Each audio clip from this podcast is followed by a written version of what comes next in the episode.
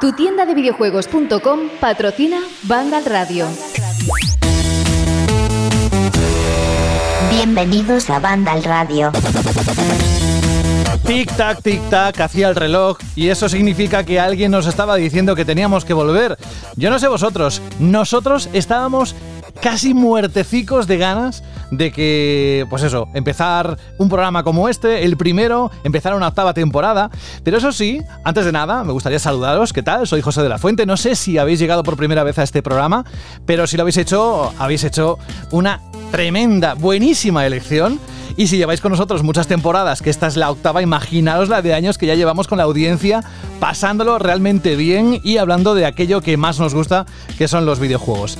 En cualquier caso, hoy, ahora, en este momento, marcamos un punto de inicio y si nos conocéis un poquito, también os voy a decir que sabéis que nosotros no arrancamos directamente con toda la artillería el primer programa ni el segundo, básicamente porque coincide, está cerca de la Gamescom, eh, es agosto y nosotros pues hemos estado unas cuantas semanas ahí como tumbados a la Bartola haciendo lo que cada uno buenamente haya querido. Ahora lo vamos a descubrir porque tenemos alguna parte de la reacción aquí de, Vandal, de, de, la página web, y también tenemos algún invitado que hoy se va a estrenar. Os va a encantar lo que os va a explicar, porque si algo recordáis de lo que os dijimos hace ya unas cuantas semanas es que esta octava temporada iba a ser todavía más participativa que la última. Y ya veis que Alberto se lo ocurrió con su chirly pregunta y vosotros, vamos, os volcasteis con cada una de las respuestas que nos mandasteis o bien por correo electrónico en audio o bien a través de los foros habituales. Bueno, no me enrollo más porque yo me puedo tirar toda la vida hablando. Estoy encantado, siempre digo esta palabra, encantado, pero hoy más estoy deleitado por arrancar una nueva temporada. Y os voy a decir algo más. Os prometo que esta temporada no va a dejar indiferente a nadie. Ya no solo porque sea la temporada en la que vamos a descubrir totalmente y disfrutar de la PlayStation 5 o de la Series X y las novedades que vengan, no sé. La S, por ejemplo, la Series S. Bueno, que, que todo esto suma y que bienvenidos y bienvenidas. No me enrollo más, quiero dar mm, la bienvenida también, aparte del equipo, por ejemplo, Alberto González, ¿cómo estás? Muy buenas, José. Qué maravilla, qué maravilla de presentación y de inicio. Aquí se nota que en Banda Radio derrochamos teraflops, ¿eh? ¿Has visto? Es que, ¿sabes una cosa? Que cuando arrancamos, después de. Tú lo sabes además bien, que te encanta la radio y, bueno, en lo que es Banda Radio, por supuesto. Pero ese contacto con los oyentes, ese primer momento, esa arrancada, esa ilusión de. ¡Jua! Lo que tenemos para vosotros, yo creo que eso te, te invade y es inevitable expresarlo a través de, del tono de voz. Sí, es verdad, porque cuando estamos preparando una nueva temporada de Banda al Radio, esto los oye... voy a contar un secreto a los oyentes. A ver, nos quedamos unos días antes, se hace un brainstorming, se presentan las novedades, se prueban cosas y esta temporada yo creo que es de las que trae más novedades, de las que más sorpresas va a contener y bueno, que vamos a decir en una temporada en la que vamos a probar por primera vez las nuevas consolas, que tanto hemos hablado de ellas. Bueno, ahora me gustaría preguntarte por qué has hecho todas estas semanas, si has cogido vacaciones, que has invertido tu tiempo libre, esas cosas, pero hoy lo vamos a hacer distinto, porque vamos a presentaros a todos y luego vamos a preguntaros así en general, cada uno cuente sus experiencias de cómo han pasado estas últimas semanas sin el programa. Que ojo, también si habéis echado un vistazo al feed de iBox o en Spotify de nuestro programa, habéis visto que hemos colado, hemos publicado puntuales Banda al Radio Express, ¿verdad? Saúl González, muy buenas. Muy buenas, José, ¿qué tal? Hemos hablado de cosas, ¿verdad? Como la Series X, ¿qué más? Tú hiciste el primero. Hemos hablado de cositas, yo hice el primero, pero ya he tenido un verano, se me ha hecho largo el verano, se me ha hecho tan largo que ni me acuerdo, José, de verdad, te lo juro. Hubo el de Xbox Series X, luego hiciste tu otro, ¿verdad? Sí, es que el de la... tengo, tengo, una memoria además de, de elefante, pero total. el especial, especial de Series X con los juegos. ¿Recuerdas el Halo? Que luego vamos a repasar eso y alguna cosa sí, más. Sí, sí. sí ha, habido, ha habido mucha salsa con el Halo, luego hablaremos de ello. Y bueno, eh, habéis tenido vuestra ración o mini ración con ese Vandal Radio Express que os prometimos. Hubo también uno con diferentes análisis y demás os dejamos ahí unas perlitas, pero bueno, ahora ya empieza el Vandal Radio, el normal, el canónico. El canónico, eso me encantó. Empezamos, empezamos la pretemporada y bueno, ¿qué, ¿qué, voy a decir que no hayas dicho tú ya, José? Si es que... Y mira que no, no es habitual tener a Saúl nosotros lo celebramos siempre, le invitamos, es una parte esencial de la página web de Vandal, lleva muchas cosas dentro para que tengáis la última información de videojuegos, de eSports, etcétera, de hardware también. Pero, oye, yo que estés en el primer programa de la octava temporada, yo creo que es una declaración de intenciones y espero dentro de tus posibilidades que siempre que puedas te acerques aquí a este momento puntual de la semana y nos eh, deleites con tus opiniones sobre lo que está pasando en la actualidad. Eso está hecho, jefe.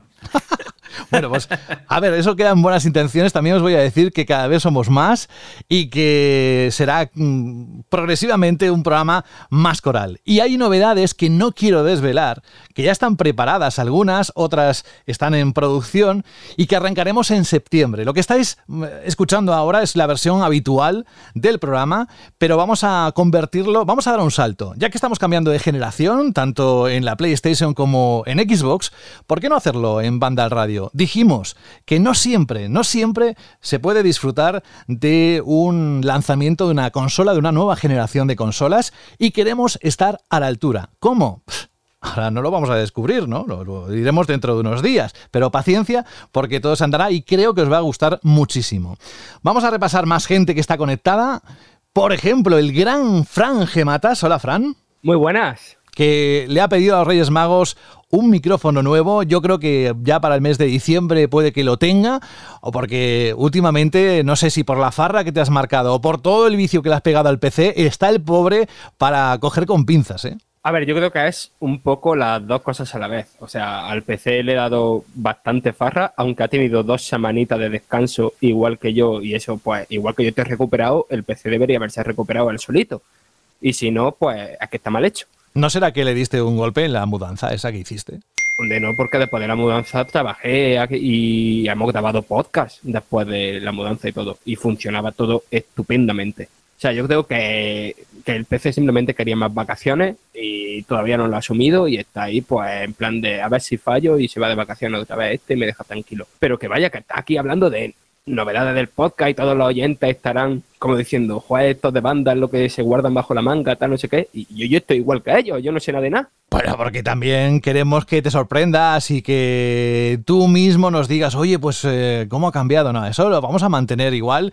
Te hemos mantenido al margen más que nada porque eres de tensión fácil, que se altera fácilmente y no queremos darte un susto ahora que bastante has tenido este 2020 todos, pero por lo que nos has contado en la pasada temporada, todo lo que habías vivido. En fin, bueno, que eh, Frank, que es un placer volver a contar contigo en esta octava temporada, una temporada muy muy estratégica por todo lo que hemos dicho y mucho más, es decir, por el lanzamiento de la nueva generación de consolas y también por lo que es la participación. Y ahora sí que entramos, pero antes de entrar voy a saludar a Dani Paredes. Hola Dani. Muy buenas, José. Le escucháis por primera vez. Es una voz nueva, es un integrante que se incorpora aquí en Banda al Radio en los próximos meses, en esta temporada, y va a tener una figura esencial, importantísima, además de conexión con vosotros. Y diréis, pero si eso lo hace muy bien Alberto. Sí, es que Alberto también va a tener su chirly pregunta, pero así como con esteroides. Y eso lo explicaremos en esas novedades que tenemos que comunicar. De momento, quedaos con que Dani se va a encargar de llevar vuestra opinión, y no digo de un juego en concreto o de una pregunta que lance Alberto, sino sobre el programa, sobre la nueva generación. Es que eh, hemos entendido o hemos querido escucharos y hemos entendido que lo que queréis es decir lo que pensáis alrededor de la nueva generación. Cuando tengáis esas consolas, cuando las estéis probando, que queráis hacernos llegar pues esas sensaciones, o que el programa os está gustando más, o que le falta una sección, todo eso, para entendernos así eh, rápido y pronto, es como una especie de defensor, de alguna manera, del oyente. O sea que Dani va a tener esa figura importantísima de llevar vuestra voz, de ser vuestro eh, micrófono particular para cuando tengáis que decirnos alguna cosa y la pondremos aquí en el programa escuchándoos con vuestra voz siempre que sea posible. Dani, yo antes de, de seguir con todo esto y que nos expliques un poco eh, en breve eh, esa labor que vas a tener, todos nos estamos preguntando, porque claro, los que llevan con nosotros mucho tiempo ya saben exactamente pues a qué nos gusta, qué nos gusta jugar, qué género, qué preferimos, y qué consola, o, todas, o, le damos a todas. Entonces, a mí, esto lo hemos hablado antes fuera de micro, porque decía, ¿cómo me presento? Pues mira, dinos un poco, así rápido, cuál es tu perfil de jugón, qué te gusta y qué no te gusta. Cuéntanos lo que tú quieras alrededor de videojuegos. Vale, eh, muy buenas. Primero de todo, a todos los oyentes y familia de Vandal. yo creo que os lo voy a poner muy fácil, em, porque yo nací o crecí con una Master System bajo el brazo, así que me considero oficialmente ceguero. Sí, soy de esos pobres que hoy en día sufrimos no, no, no, las consecuencias Aquí déjame matizar, no eres ceguero, eres muy ceguero, eres eh, ultra ceguero. Muy, muy, muy ceguero. Y como, y como buen ceguero, pues eh, siempre estaré a favor de lo que sea que haga Sega o, haya hecho en el pasado.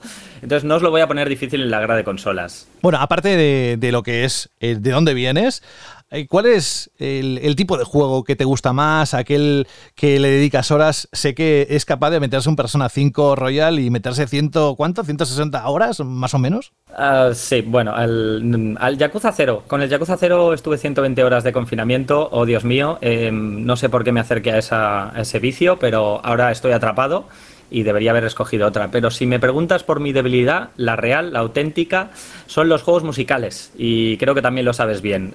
Ah, sí, sí, sí, es verdad. Ah, no sé si hay vídeos por YouTube, pero yo mm, he flipado mucho con. Yo con Dani le conozco de hace años. De hecho, forma parte de la escena de Barcelona en cuanto a videojuegos. Eh, fue uno de los primeros que tuvo un, blog donde expresaba un, poco su opinión sobre los juegos, sobre distintas cosas relacionadas con, esta pasión que tiene.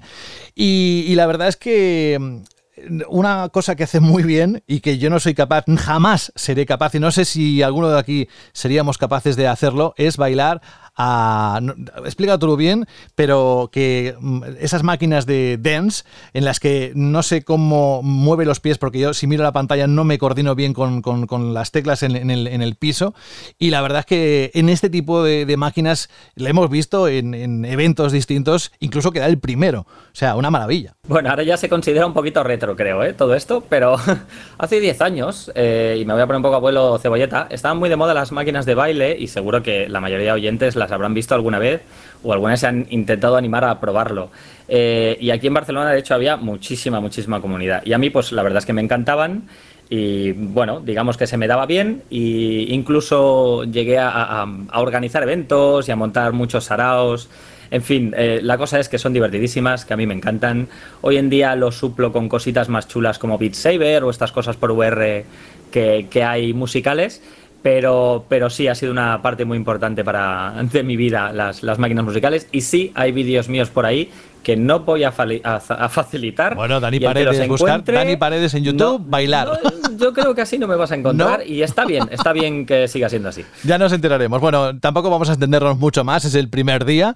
Eh, lo que queremos es darte la bienvenida y en cuanto a ese papel, yo creo que ya ahora mismo, desde este escenario que es Banda al Radio, creo que estaría bien, luego lo recordamos al final, qué es lo que tienen que hacer, porque empezaremos a recibir eh, a partir de ahora esos audios o esos comentarios y nada, tienes el, micro abierto para invitar a todos aquellos oyentes que dejen su opinión siempre con respeto, siempre con las, las mismas reglas de siempre, de, educación y, de estar de buen rollo todo el mundo, pero que no significa que no pueda ser una crítica constructiva, etcétera, etcétera. ¿Pero qué tienen que hacer, Dani? Pues muy simple, tienen que grabar un audio, que hoy en día cualquiera puede hacerlo con su teléfono móvil, y enviarnos dicho audio al mail de Bandan Radio. Desde allí lo recogeremos eh, y si es posible, de tanto en tanto, en función de la cantidad de audios que tengamos, pues los escucharemos en el programa y dejaremos pues que el equipo pueda eh, o bien sencillamente escuchar, ya sean las, las, felicitaciones o las críticas, o vuestras sugerencias y preguntas, que oye, que de tanto en tanto también está bien recibir respuesta a alguna de estas dudas, ¿no? Eso es, está abierto a lo que queráis contarnos, siempre con ese espíritu constructivo y de formar comunidad, ya no solo como lo hacéis de forma magnífica a través de los foros de la página web de Vandal, sino también a través de Vandal Radio, que no deja de ser una extensión sonora del proyecto Vandal.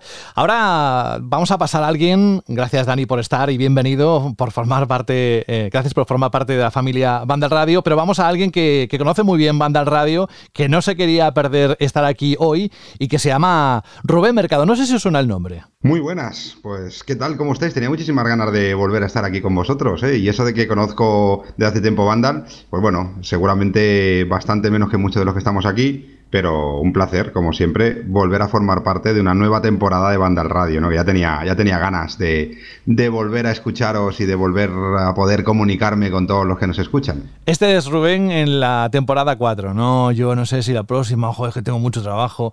Este es Rubén en la temporada número 5. Ostras, no sé si podré la siguiente. Llevamos 8, ¿no? Vale, seguid contando. Eh, en esta, en esta no me he quejado, ¿eh? porque ya sé que tú vas a ser como el nuevo Kuman, me vas a convencer, así que nada, estoy aquí con ganas, con ganas. Intentaremos estar el máximo tiempo posible, que siempre es menos de lo que me gustaría en todos los programas, pero pues, como no vamos a formar parte o voy a seguir formando parte de este equipo, mientras me queráis, aquí estaré con vosotros. Oye, por cierto, una cosa, em, si alguien tiene un cierto protagonismo, llamémoslo así, esta temporada van a ser las cifras de venta de las consolas, de los nuevos juegos, etcétera, dentro de lo que es los datos eh, como sean, ¿no? Eh, a favor de uno, a favor de otra, da igual, pero cuál está siendo la acogida de la nueva generación. Y ahí yo creo que tú, más que nunca, más que otras veces, aparte de lo que te montes con, eh, por cierto, que seguimos con tu tienda de videojuegos.com como patrocinador, eso ya lo, le daremos la bienvenida como se merece cuando eh, presentemos las novedades, pero que ya habéis escuchado al principio, que sigue con nosotros, con lo cual un abrazo muy grande a, toda la empresa y sobre todo a Kamal, que sigue apostando por nosotros.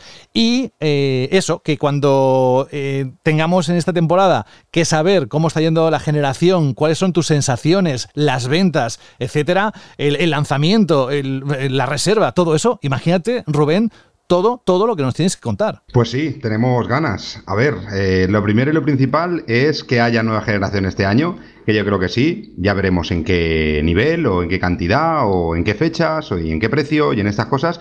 Pero sí que poco a poco eh, iremos sabiendo, iremos teniendo información de cómo va la tendencia un poco de reservas, eh, por qué modelos está dirigiendo más la gente, si por la digital, si por la, la que no es digital, la que tiene lector, si la barata, si la cara iremos, iremos viendo cómo va. Veremos también qué tipo de campaña de reservas va a poner en marcha tanto Microsoft como Sony, eh, que todavía está muy en el aire. Ya veremos si hacen una reserva, un modelo de reserva tradicional eh, o un modelo de reserva más restringido, dependiendo de la cantidad de consolas que quieran, que quieran traer al mercado, que todavía no se sabe, porque no se sabe absolutamente nada.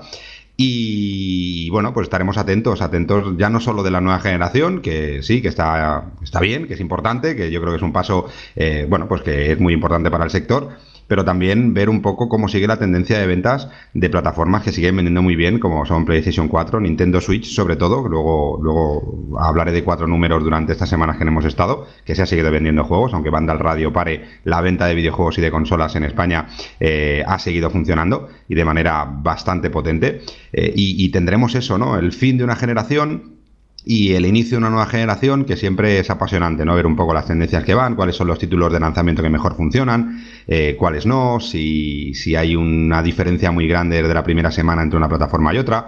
Bueno, veremos a ver. De momento, sí que es verdad que, este salto de generación, si algo está haciendo es que la gente hable. Yo incluso eh, creo que incluso más de lo que estamos acostumbrados, ¿no? Y, y lo extraño y lo raro que creo que hay gente que está perdiendo más tiempo en intentar criticar a la otra y no defender la suya. Es decir, estamos en un momento en el que yo creo que los nervios, la crispación, no sé si la situación actual, eh, por culpa del, del, bicho que sigue con nosotros y de manera muy fuerte, pero estoy viendo, como diría alguno de aquí del equipo, mucho vinagre suelto por ahí, eh, sin, yo creo que sin disfrutar y no se va a dar cuenta porque va a llegar el día del lanzamiento y no habrá podido disfrutar por de todos los lanzamientos, de todas las noticias, buenas, malas, de todos los rumores y de todo esto que yo creo que forman parte de un salto de generación mm, de una manera positiva y se está llevando hasta un punto en muchos casos muy muy negativo, ¿no? Es un poco la parte esta que está haciendo incluso hmm. que, que me canse, ¿no? De, de, muchas veces ir siguiendo redes y todo esto, porque es más una guerra entre plataformas que no el decir, señores, Estamos con una PlayStation 4 que sigue vendiendo súper bien, con un Nintendo Switch que está en cifras estratosféricas y que está haciendo que el, que el monopolio eh, de PlayStation eh, pues no sea así. Eh, una nueva generación con una Xbox Series X que pinta brutal con una Play 5 que pinta brutal, con unos exclusivos que pueden estar mejor o peor, con más o menos retraso, pero, tía, vamos a disfrutar de este salto, vamos a disfrutar de este cambio, pero no estemos siempre pensando qué va a decir el vecino de al lado que le gusta más una y otra para saltarle a la yugular, ¿no? yo creo que es una parte como muy negativa lo que estoy viendo en este cambio de generación, que no la había visto nunca en otros cambios anteriores. También las redes están mucho más implantadas en este salto de generación que no en el anterior y también supongo que eso hace pues que haya más gente que tenga de una manera anónima o, no tan anónima el, el opinar o el hablar o el decir o el criticar ciertas cosas. Disfrutemos de las noticias, disfrutemos de los rumores, como hemos hecho siempre. Esto no ha cambiado nunca. Rumores han habido siempre.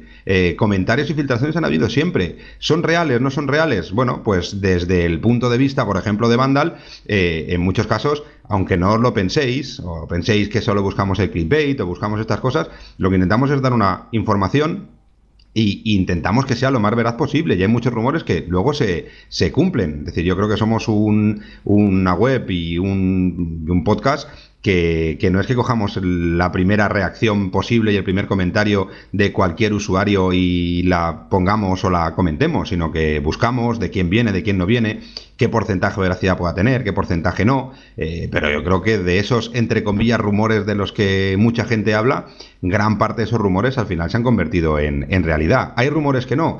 Bueno, mm, siempre hemos tenido gurús que han dicho muchas cosas que luego no han salido y ahora están como directores generales de algunas empresas, de estas dos, por ejemplo, que van a lanzar consola, ¿no? Entonces, eh, disfrutemos un poco de este cambio de generación y no lo transformemos en una guerra entre consolas, sino que, disfrutemos cada uno de la consola que más nos guste y si alguno puede o, quiere disfrutar de todas las consolas a la vez porque su bolsillo se lo puede permitir, oye, pues que lo disfrute y bienvenido sea, ¿no? Claro porque habrán juegos que solo se van a jugar en una consola y otros en otra y, bueno, pues eh, que no se transforme esto en una guerra tan abierta como está pasando, vamos. No te acostumbres, pero estoy 100% de acuerdo contigo, sabias palabras, y eso es lo que queremos que se convierta esta temporada, eh, Vandal Radio y también el proyecto general Vandal, en, tener toda la información que necesitan nuestros oyentes y que buscan con respecto a, esta pasión que son los videojuegos. Anda que no tienes tiro, ¿eh? Has empezado bien, tenías mm, el muro contenido, hemos abierto la compuerta y ya ha salido todo ahí. ¿Habéis, habéis visto, habéis escuchado que Speech ha marcado en unos minutos Rubén Mercado. Oye, Rubén, no sé si vas a hacer la cacería 4.0 o es posible que empieces un proyecto nuevo, no lo sé, no lo hemos hablado, pero conociéndote estoy convencido de que va a ser interesante, ¿no? Lo siguiente. Bueno, estamos dándole vueltas todavía a todo, ¿no? Sí que es verdad que la cacería año tras año funciona cada vez más cada vez eh, los eh, participantes me ponen el listón más alto para intentar hacer una cacería diferente año tras año, con un nivel de dificultad más elevado, tocando diferentes temas.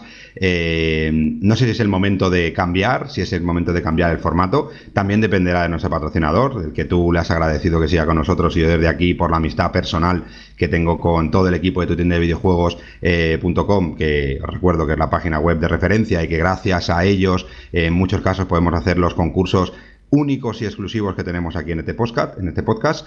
Eh, bueno, también dependemos un poco de, qué quieren hacer ellos y cómo quieren hacerlo ellos para ver si podemos dar algún cambio, podemos hacer alguna cosa, si hacemos una cacería a lo tradicional. Y también vosotros, oye, eh, también vosotros los oyentes sois los que tenéis que decirnos si queréis que la cacería vuelva este año y, bueno, pues será un reto para nosotros volverlo a hacer, pero todavía no está decidido, es muy pronto aún, estamos volviendo de hmm. vacaciones, hace mucha calor, Oye, no tengo tiempo de pensar y estas cosas. ¿Sabes dónde pueden expresar esa opinión, no? Lo hemos dicho hace unos minutos, pues se lo tienen que mandar a Dani a través de la dirección de correo radio arroba bandal.net, ese buzón del oyente directo sobre, por ejemplo, si queréis que siga la cacería pero en su versión 4.0 o qué esperáis, qué os gustaría sugerir, pero sin que eso os vaya la olla, porque ya os conozco, y imaginación al poder, ¿eh? tenéis mucha. Así que bueno, oye, que antes lo he prometido y hay muchos temas encima de la mesa de lo que han ocurrido en los últimos meses, al menos en los que no hemos estado emitiendo. Sí, la página web, por supuesto, ha recogido toda la información y la tenéis a través de la dirección que ya conocéis perfectamente, pero antes de entrar en Halo, en el DualSense, en el Fall Guys, en el Microsoft Flight Simulator y más temas que ha sugerido Alberto hace unos. Yo lo que me gustaría es un titular por parte de cada uno de lo que ha sido este mes de julio y agosto en cuanto al veranito. ¿eh? Es decir, por ejemplo, yo en mi caso, si tengo que dar un titular de lo que ha sido estas últimas semanas, lo que han sido, diría, mm, bueno, prácticamente es un verano pasado por agua en Cantabria sin ir más lejos, porque he estado unos días allí la verdad es que no sé si yo soy yo que llevo el mal tiempo, pero me dijeron, si ha estado haciendo bueno hasta, hasta que has llegado tú, pues bueno, pues seré yo, mira, mejor, es lo que estaba buscando yo, salir de las brasas de Barcelona, de esos treinta y pico grados y, y caer ahí. Pero por ejemplo, si digo, Alberto González, ¿cuál es tu titular del verano? Pues el mío ha sido partidas a Nintendo Switch y al Ring Fit eh, Adventure en mitad del mejor pueblo de Castilla-La Mancha, que es Tobarra.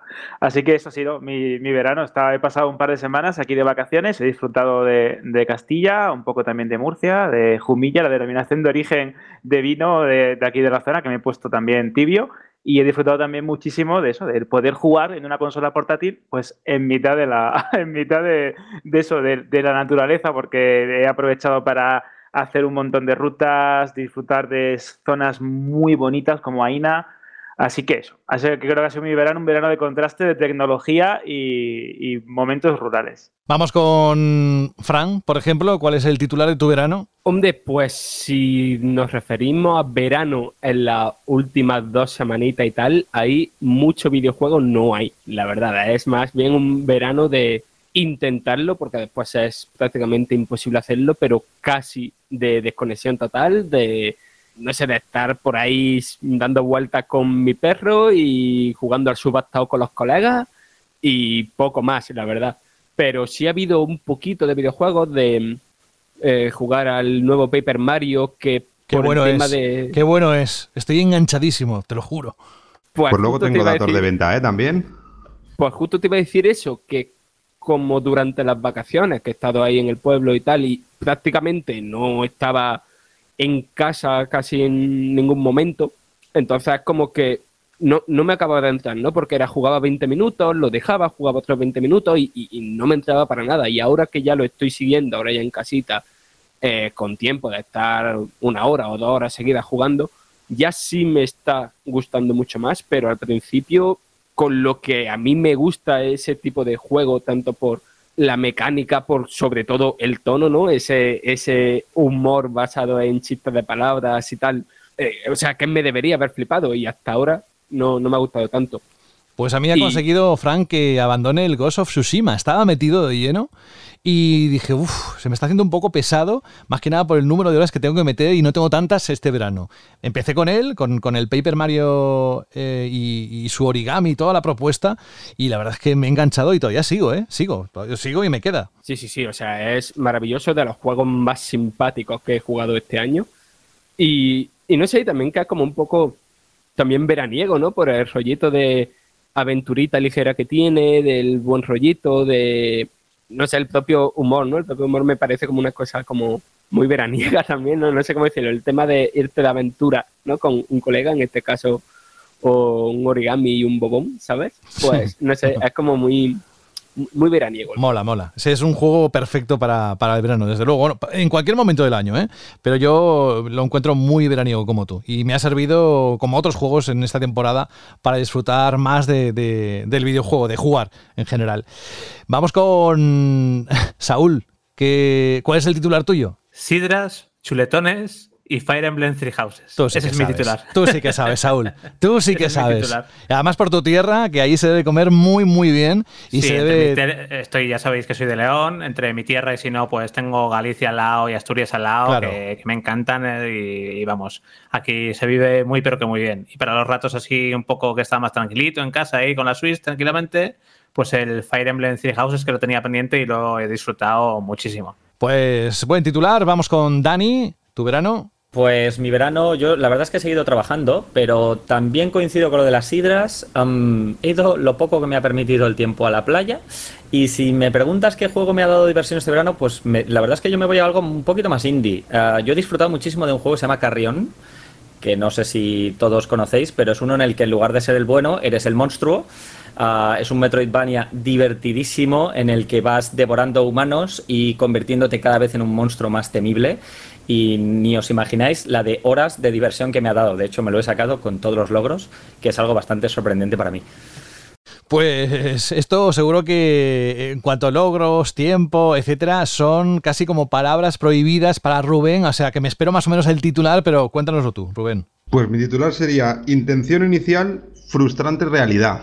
Recuerdo cuando terminábamos el programa y la temporada eh, yo me he venido aquí a Tarragona, que tenemos una segunda residencia muy cerquita de la playa, para que los niños también estén a gusto. Me vine cargado con 10, 12 juegos que tenía ganas de probar, pues entre ellos The Last of Us 2, Final Fantasy VII Remake, que tenía, bueno, voy a tener tiempo para poderlo disfrutar, pero luego la losa del trabajo ha hecho pues que casi casi no haya podido bajar ni a la piscina. Eh, muchísimo trabajo, muchísimo teletrabajo, con muchos proyectos en marcha, por cierto, eh, semana que viene lanzamos todo el producto oficial de Captain Subasa en el mercado español, en el mercado portugués, en el francés, en el alemán, en el inglés.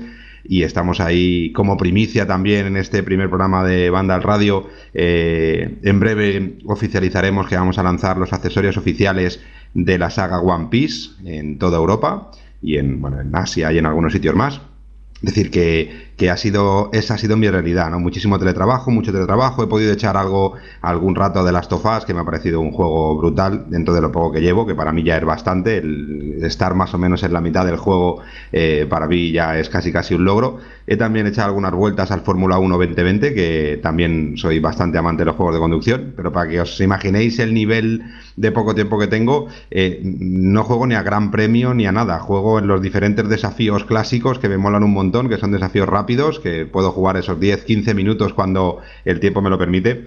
Eh, pero bueno, la realidad es siempre, ¿eh? hay poco tiempo y también es verdad que poco tiempo que he tenido, pues lo he disfrutado mucho con los peques, disfrutando de la playa, disfrutando de los primeros días de feria de, de, mi chiquitín, de Unai, que le ha pillado el gusto eso de, de las, de las camas elásticas, que él llama salta salta, eh, y estas cosas, así que disfrutando un poco de todo eso, saliendo de vez en cuando a pescar, bueno, pues intentando disfrutar un poco de la familia, que durante el año la verdad es que la demuestro la de, o la disfruto menos de lo que me gustaría. Bueno, siempre estás, siempre estás igual, como estás más liado que la pata de un romano. A mí lo que me hace gracia es que lleves 10 juegos y cuando sabes que lo, como mucho los vas a utilizar para calzar las mesas que, que no estén estabilizadas dentro de, de, de esa segunda residencia. Lo, te, lo, tenía todo, José, lo tenía todo organizado. Mira, estos son los horarios, voy a hacer así, así, me conectaré un rato al correo y poco más. Eh, al final, eh, pues poquito. Al que sí que he estado jugando más por la consola en la que le he dado, que es al Street for Rage en Nintendo Switch,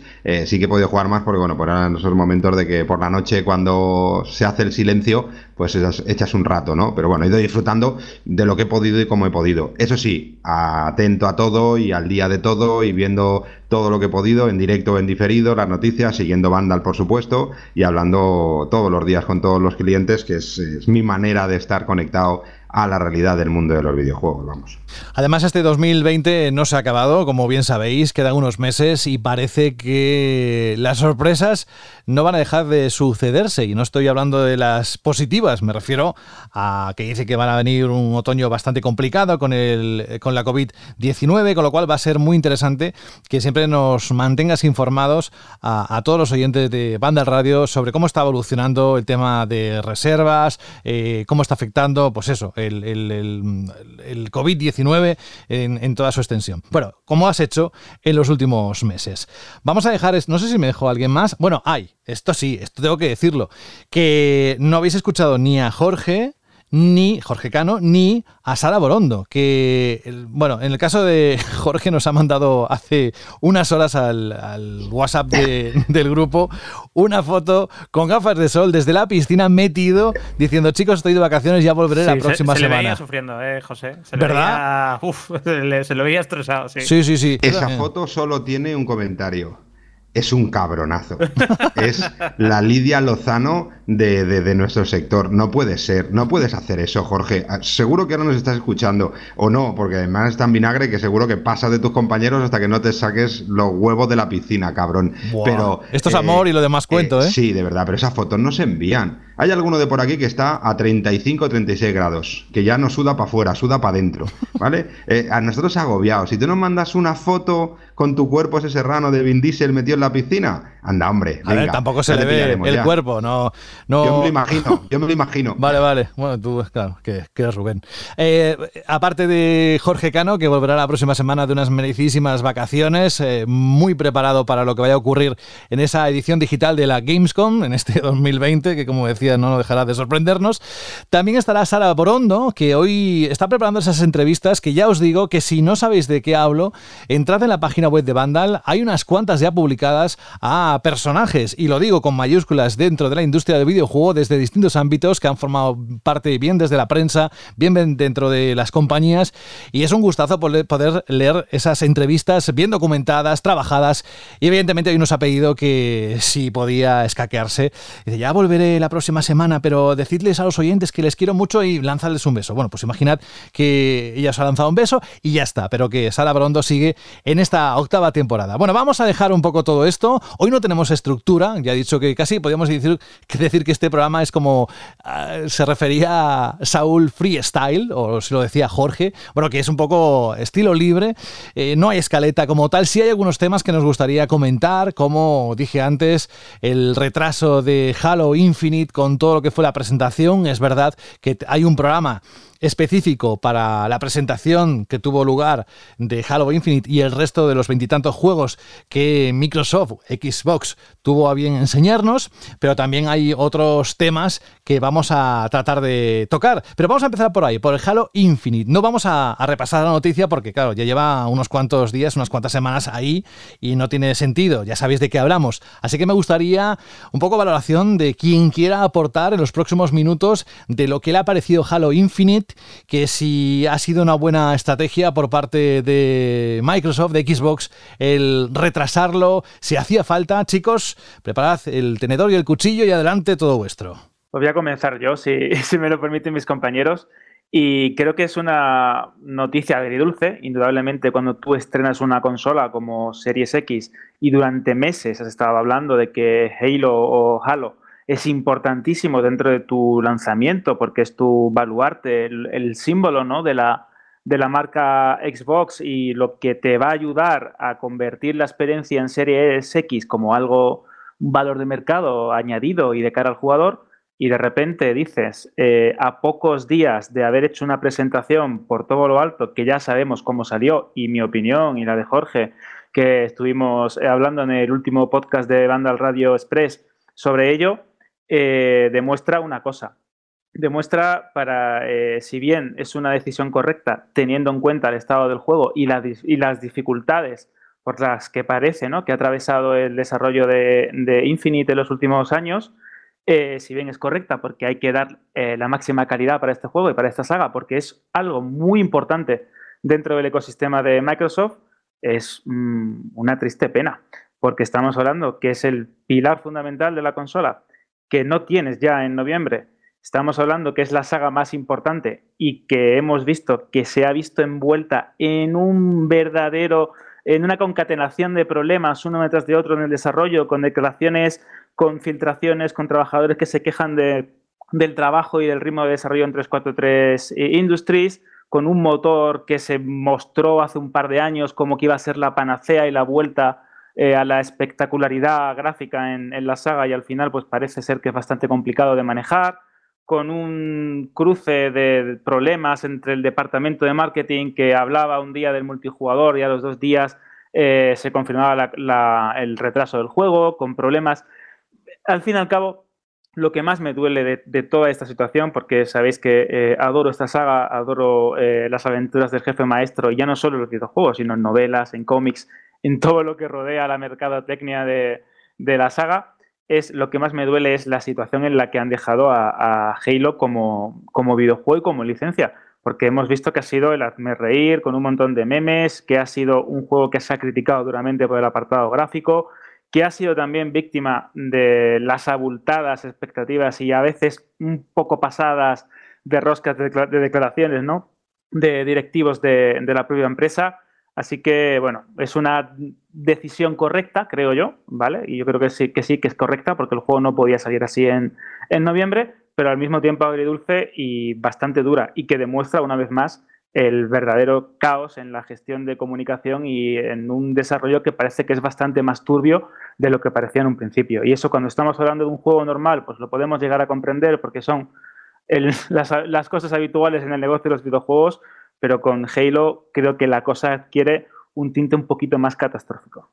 Yo estoy muy de acuerdo un poco con lo que dice Alberto. Eh, más entrando en, marketing, a mí me, ha sorprendido mucho, porque no entiendo cómo una empresa como Microsoft eh, vuelve a tropezar otra vez en la misma piedra, que son este uso de informaciones que al final, en vez de transformarse en armas eh, para conseguir captar clientes, se transformen en casi casi dejarles en bandeja de plata a sus competidores el que puedan ir a de huello por ellos, ¿no? Ya desde el primer momento cuando hablaban de, Halo como, como eh, un, uno de los baluartes o estandartes del lanzamiento. Luego no entiendo cómo enseñaron lo que enseñaron. Yo creo que Halo es algo más que simplemente una captación de oyentes dentro de una presentación.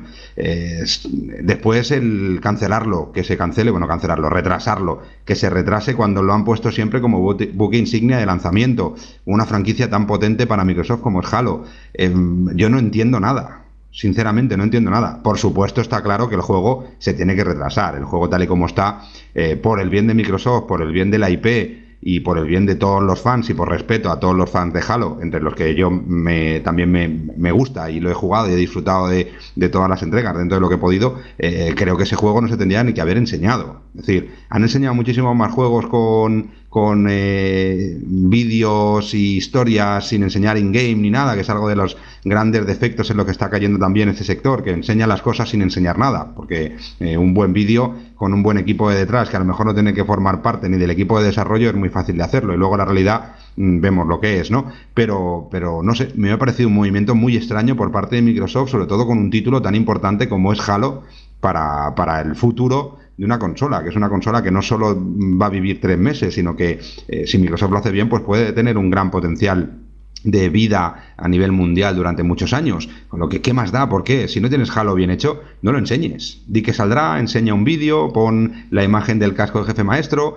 que nos volvamos todos eh, medio locos y que tengamos unas ganas locas, que critiquemos que por qué no lo sacan ya, no enseñan nada más. Pero yo creo que es mucho mejor eso que no enseñar lo que enseñaron y los movimientos que están teniendo, porque estás dando carnaza a tu competencia para que vayan a hacer daño a una de tus sagas principales y tus sagas de futuro, ¿no? Es algo que, no, he llegado a entender esos movimientos y además tan rápido, ¿no? Es como si no supieran muchos de los que estaban planteando cosas cómo realmente estaba el juego. Si yo eh, veo ese vídeo que enseñaron en esa presentación, eh, a lo mejor no lo hubiera ni puesto, porque es que el vídeo, bueno, pues el juego dejaba muchísimo, muchísimo por ver y al final se ha, se ha confirmado y que no va a ser un juego para primer trimestre seguramente del 2021. Va a ser un juego, pues a lo mejor de más largo tiempo, viendo cómo va la evolución de la consola, porque al juego le falta mucho trabajo. Ese juego no llega hasta 2022. Ese juego se, va todo el 2021, pero seguro, Navidad 2021, porque van a hacer muy, muy verde, Van a hacer, yo creo, si lo han retrasado y perdona que, sé que habías puesto por el chat interno, Frank, ibas tú, pero, pero no me he podido contener. Y yo creo que lo que van a hacer es un reajuste total o muy, muy agresivo del motor gráfico. Y yo creo que no sale hasta 2022 y dudo que salga para Xbox One siquiera. Es, es hasta ahí, es una duda, es, una, es toda suposición, evidentemente. Pero si la han retrasado, aparte de los problemas internos que pueden decir del COVID, las, las, excusas que quieran, en buena medida se ha retrasado por la reacción que ha habido y porque alguien habrá llamado al orden y habrá dicho que, que el juego en ese estado no se podía sacar y se ha retrasado y desde luego de principios de 2021 nada y yo si tuviera que hacer una apuesta diría que 2022 con un acabado gráfico bastante mejorado y no va a salir para Xbox One, yo creo va a irse directamente para Xbox Series X. Esa sería mi apuesta. La decisión es acertada según estaba el juego. A mí no me pareció tan, tan, tan horrible cuando lo estaba viendo en directo. También estábamos ahí cuando estaba con, con Carlos en el directo que con el streaming pues se ve un poco mal y tal y tampoco le di más importancia, había algunos detalles que sí me gustaban, pero desde luego luego empezabas a ver las imágenes más al detalle, empezabas a ver ciertas cosas y veías que el juego no, no estaba para salir ahora. Y desde luego en Microsoft siguen teniendo un problema de comunicación brutal y todo el que no sea Phil Spencer, que es Dios ahí, eh, que no hable nadie más, por favor, y que todo pase por Phil Spencer y ya porque, porque la decisión es correcta, sí, el juego se tenía que retrasar, pero la forma de anunciarlo y todo es deja muy tocado a Halo y además es que es eso, alimentas esta eterna guerra de consolas por un tropiezo cuando Microsoft lo está haciendo realmente bien este año con la presentación de Xbox Series X, dando todos los detalles muy minuciosos del hardware, de un montón de cosas, de tecnologías que va a traer. Lo estaban haciendo realmente bien a nivel de comunicación, también les hacía falta. Y con, ese show, eh, con ese show quiero decir, con el programa que presentaron y con este movimiento de Halo, se ha caído todo un poco como un castillo de, de naipes. Pero, pero bueno, habrá que ver si finalmente logran arreglar este Halo. Aunque los proyectos estos que empiezan ya enrevesados, luego ya dan mala espina hasta el final, aunque puede salir un Halo bueno. Y me recuerda mucho, y no tiene nada que ver, pero con el nuevo juego de vampiro que también parece que se están a enrevesar y son dos juegos en los que yo tenía puestas bastantes esperanzas y que ahora mismo ya veo con bastante escepticismo porque... Mm.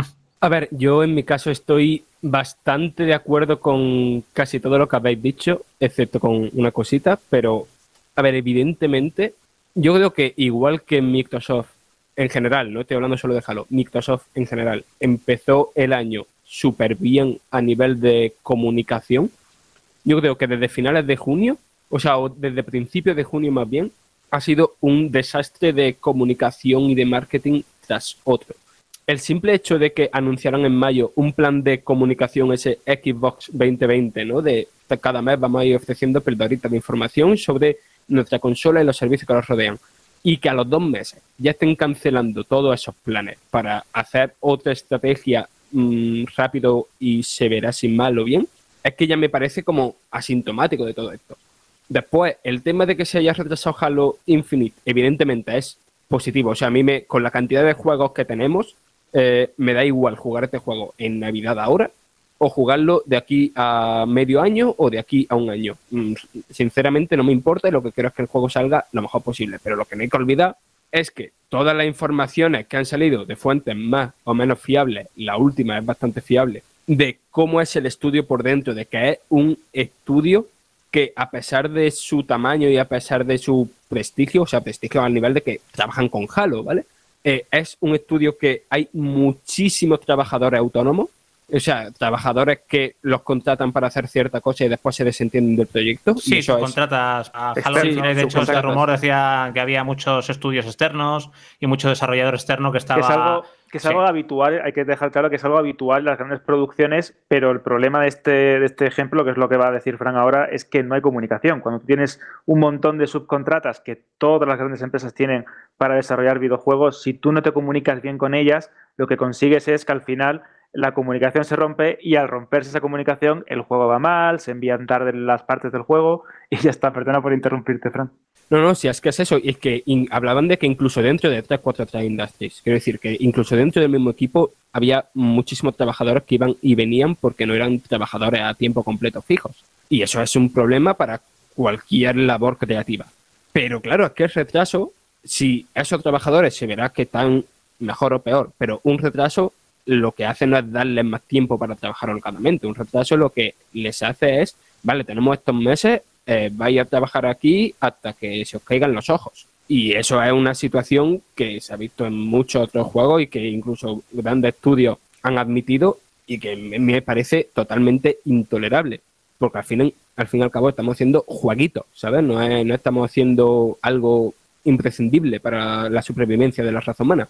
Pero dicho todo eso, a mí es que sinceramente Halo, a excepción de quizás Reach, yo creo que Halo nunca ha sido una saga de, poderío técnico, ¿no? Quiero decir, yo Halo 3 lo disfruté como un enano y creo que después de Gears of War es de los juegos que más he jugado online y, en ningún momento que yo era un portento técnico. Y yo el vídeo de Halo Infinite me lo vi en el directo, me lo vi después en 4K a través de YouTube en la tele 4K y tal que sí, que evidentemente pausa, si hay caras feas y tal, pero yo lo veía y lo único que quería en plan de mmm, darme un mando que quiero jugar esto ya así ahora. y después hay cosas que me parecen positivas en principio, como el tema de que el multijugador sea gratuito, si el multijugador es una revolución sin perder la esencia de la fórmula Halo y hace que entre mucha gente y más gente conozca Halo y esa gente después se suscriba al Game Pass para poder jugar la campaña de Halo y tal, a mí me parece un, acierto total. Que vaya, que habrá que ver, pero yo no estoy tan de culo con Halo. De hecho, es que mm, le tengo ganas sinceras, como si estoy de culo con la estrategia comunicativa de Microsoft en los últimos meses. Pues, pues eh, Fran, me has quitado casi las palabras de la boca. La verdad es que yo iba, pensaba que iba a ser el único en, dar el otro punto de vista. Em, aunque esté de acuerdo con todos vosotros en que sin duda el, eh, fallo ha estado en, la, política de comunicación, el haber subido tanto el hype, el darle tanta importancia a que em, había un antes y un después en los videojuegos, después del tráiler que iban a enseñar, que todo iba a cambiar, que venía lo más fuerte. A mí lo que me da pena es que hayan decidido que Halo fuera ese título de lanzamiento fuerte con el que hacer que todo el mundo se compre una Xbox, por lo mismo que decía Fran, porque el problema del mundo que estamos viendo ahora de los videojuegos es que lo que buscamos y lo que queremos parece ser que solo son gráficos. Entonces, cuando las compañías nos enseñan nuevos juegos, o nos enseñan algo súper impresionante que no era posible hacer en la, en la generación anterior, o nos parece mediocre, aunque tenga un trabajo detrás surrealista. Y desgraciadamente, si no enseñan eso, pues todo es una decepción. Y como bien ha dicho Fran, eh, Halo nunca, nunca ha sido gráficos. De hecho, Halo siempre ha sido verdaderamente especial por ese lore que tiene detrás, por esa banda sonora espectacular, por esa jugabilidad por la inteligencia artificial de los enemigos, que, el, gameplay que tiene Halo, aun con honradas excepciones, como podría ser Destiny, es que es único, es que ningún shooter te da una sensación así. Y yo personalmente cuando vi el tráiler, la verdad es que me emocioné mucho. Se me pusieron los pelos de punta con la música. Cuando vi que le habían añadido al gancho, que le habían añadido mucha más interacción con los objetos del, escenario, que era mucho más rápido, que la verdad es que me emocioné mucho. Eh, también estoy de acuerdo en que en parte me llevé una decepción porque caí también en esa trampa de creerme que iban a enseñarnos algo increíble, pero sin embargo me gustó.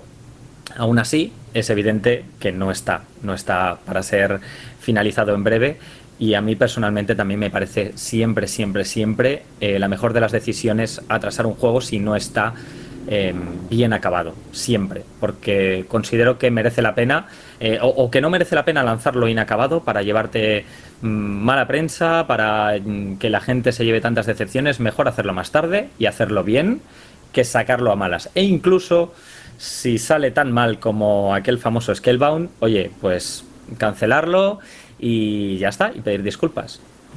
Yo venía a puntualizar una cosa, que estamos hablando de que nunca han sido referentes gráficos o técnicos, pero el primer Halo, en la primera Xbox, eh, en ese momento no había ningún shooter casi en consola. En PC, pues sí, es verdad que podía haber alguno que rivalizara, pero en consola que utilizara también la iluminación, efectos de texturas, eh, en relieves, Em, amplitud de escenarios, eh, manejo de partículas, de un montón de enemigos en pantalla, la inteligencia artificial, que es lo que verdaderamente ha marcado a la saga Halo y lo que para mí es lo que cambia, ¿no? Y es el, el game changer, ¿no? De, en comparación a otras, a otras sagas.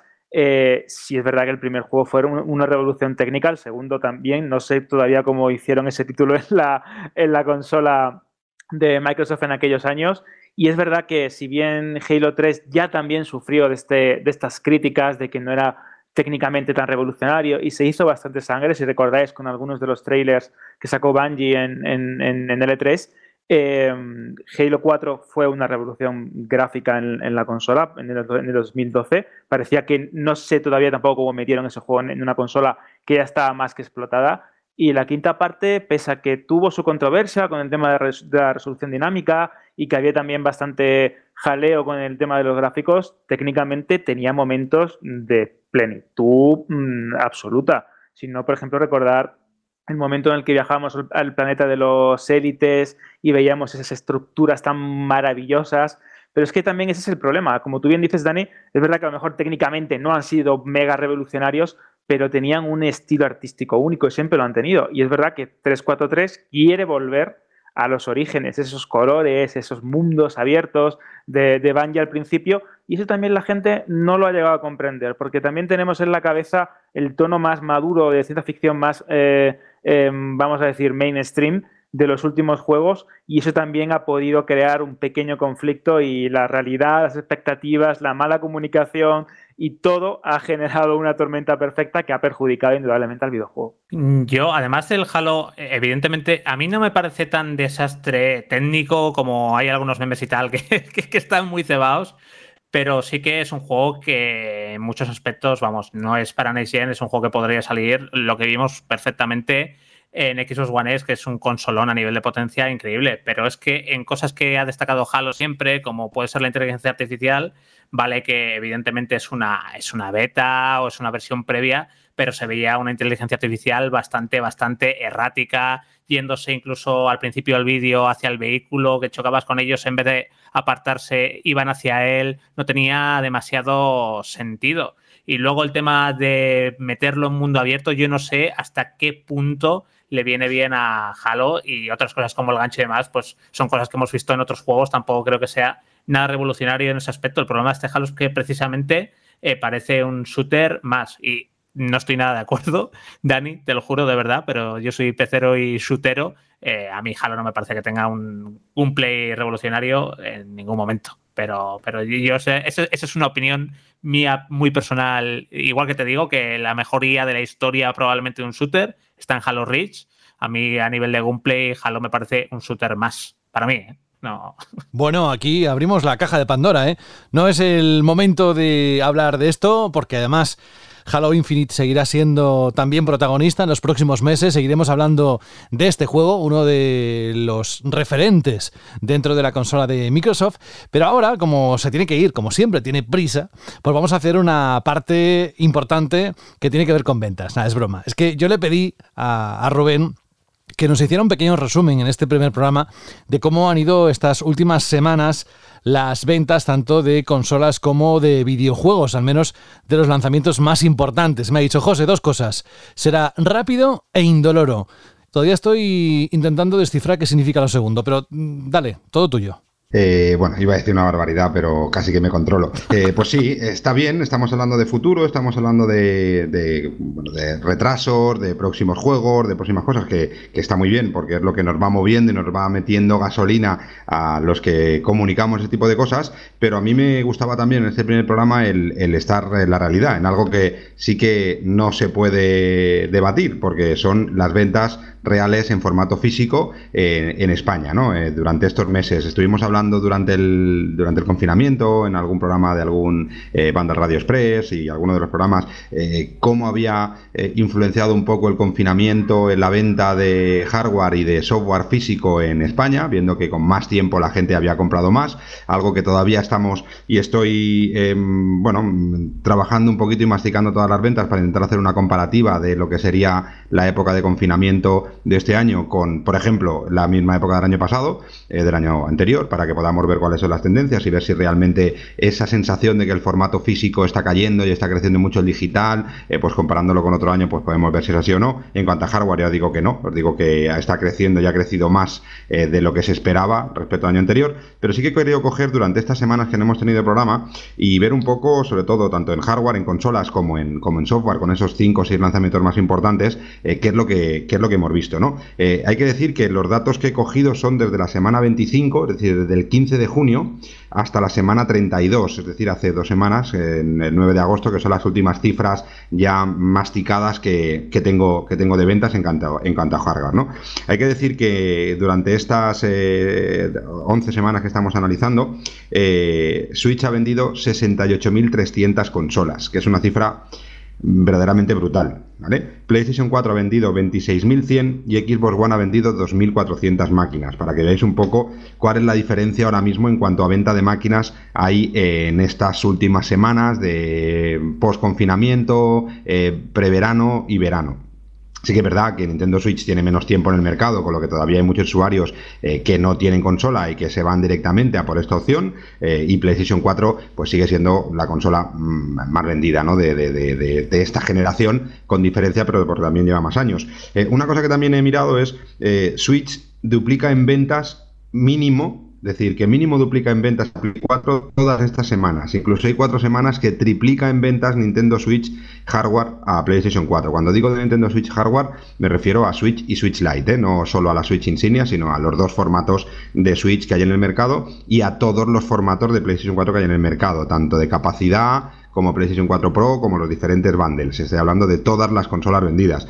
Y sobre todo ver pues que Xbox One poco a poco se va desinflando más y más y más eh, y el efecto eh, Xbox Series X pues se está notando también en esta consola que ya de por sí tenía unas ventas más flojitas pero que es la consola que más está sufriendo este cambio de próxima generación, por lo bien que tratan también la retrocompatibilidad y todo esto, pues que hace pues que a lo mejor te plantees o tengas más claro que prefieres esperarte a comprarte una nueva consola que no a comprarte una Xbox One en estos momentos. En cuanto a, juegos, Aquí sí que no me he centrado solo en esta semana, sino he cogido los juegos más importantes y, y os digo las ventas físicas en todas sus ediciones, es decir, tanto ediciones normales como posibles ediciones coleccionista o especiales o exclusivas o como queráis llamarlo, hasta el 9 de agosto, ¿no? Por ejemplo, he cogido juegos como The Last of Us Part 2, que salió la semana 25, es decir, que durante estas ocho semanas de vida hasta el 9 de agosto está rondando, está muy cerca de las 150.000 unidades en formato físico, que no está nada mal. Salió con 90.000 unidades su primera semana, su segunda semana estuvo rondando las 28.000, es decir, una bajada bastante habitual entre primera y segunda semana, pero que se ha ido manteniendo semana tras semana hasta conseguir esas 150.000 unidades, casi, todavía no, que ya a día de hoy seguramente ya las haya pasado, porque estaba muy cerquita, muy cerquita de ellas y faltan dos semanas por poder analizar bien y sacar los datos bien. Otro gran lanzamiento que hemos tenido durante esta semana, que salió la semana 29, es decir, lleva cuatro semanas hasta el 9 de agosto, es Ghost of Tsushima en PlayStation 4, que lleva 50.000 unidades vendidas, un poquito menos de 50.000 unidades vendidas, salió muy bien en primera semana con 30.000 y luego por la bajada también de segunda semana con 12.500 unidades, una bajada que, que en ese título eh, se ha visto menos penalizada en cuanto a porcentaje de otros lanzamientos más importantes, a pesar de ser un juego pues que a lo mejor no va destinado a todos los públicos, sí que tuvo una primera semana potente y una sorprendente segunda semana también aguantándose ahí eh, muy muy potente. Eh, tenemos también el Paper Mario de Origami King para Nintendo Switch, eh, que antes lo hablabais y que tan buenas opiniones habéis tenido tanto Fran como José. También será la semana 29, es decir, cuatro semanas desde, desde que, hemos analizado hasta el 9 de agosto. Lleva 30.300 unidades. Primera semana salió con 21.000 unidades y en su segunda semana se quedó solo con 5.000. Algo extraño eh, en juegos de Nintendo, porque los juegos de Nintendo aguantan muy bien eh, semana tras semana pero en este Paper Mario la segunda semana bajó y luego ha vuelto a tener unas muy buenas ventas semana tras semana en estas dos últimas semanas. Suponemos que puede ser también falta de stock en algunos casos en el canal, que suele pasar también en estas épocas, es bastante habitual eh, que pase en ese tipo de títulos, ¿no? Por ejemplo, Animal Crossing, que lleva más, bastante más semanas en el mercado, está en 181.000 unidades casi 182.000 hasta la semana 32, que son unas cifras súper potentes, pero lo que es interesante es la tendencia, ya que no ha caído del top 10 eh, desde su semana de lanzamiento. He cogido juegos un poquito más atrás, bueno, el último así por proximidad es Fórmula 1 2020 en PlayStation 4, hace 5 semanas eh, que se lanzó al mercado eh, y lleva casi 16.000 unidades, que es una muy buena cifra para para esta saga de Fórmula 1 que, hace unos años vendía muy muy bien, luego ha ido pasando un poquito por unos momentos un poco más valle, un poco más de bajada y que con esta edición, con un año extraño, sobre todo para los que somos amantes de la Fórmula 1, que tenemos también hemos sufrido eh, esta reducción del calendario y estas cosas, eh, y que las cifras son bastante buenas con 7.500 unidades en su primera semana. Luego me he ido, por ejemplo, a juegos algo más antiguos, ¿eh? algo que también me ha ido pidiendo la gente a veces por redes sociales y tal. Eh, por ejemplo, Xenoblade Chronicles, el Definitive Edition para Nintendo Switch, salió en la semana 22, es decir, hace 11 semanas, lleva 16.100 unidades. Sabemos que es un título mucho más de nicho y que 16.100 unidades, aunque parezca poquito para ese título, eh, no está mal posiblemente están un poquito por debajo de las expectativas que, los fans de la saga tenían y que hablaban incluso de poder llegar a las 20, 22.000 unidades, pero bueno, son 10.000, 16.100 unidades. Y un título que también, que hay mucho movimiento en redes sociales, y también mucha gente me ha preguntado, oye, ¿y las ventas de este título cómo van? Y es Persona 5 para PlayStation 4, eh, que lleva 19 semanas en el mercado, la primera semana salió con 7.600 unidades, pero es un título que para ser el tipo de título que es, que, va para un público muy muy específico, con una calidad por los que le gusta la saga muy muy buena, con una cantidad de horas infinitas, eso eh, seguramente más de uno de los que está aquí con nosotros lo puede decir, eh, y lleva ya 15.000 unidades vendidas, es decir que Estos son los títulos que normalmente salen muy bien la primera semana, lo vimos con Judgment, dentro de cuando hablo bien, hablo de una cierta cantidad eh, que sea más o menos interesante, ¿no? Eh, pero luego desaparecen totalmente de las listas, pues Persona 5 ha ido manteniendo poquito a poquito, goteando y goteando, y lleva ya esas 15.000 unidades vendidas. Eh, dos títulos que no han salido este año, uno ha salido hace ya mucho tiempo, pero me parece que es algo oh, a estudiar por las universidades, que es Grand Chef Auto 5 para PlayStation 4. Grand Chef Auto 5 lleva pues eh, no he contado la semana exactamente, pero yo creo que las últimas 25 semanas del año eh, ha estado siempre dentro del top 10 y gran parte de esas semanas ha estado dentro del top 3, un juego que se lanzó hace ya muchísimos años.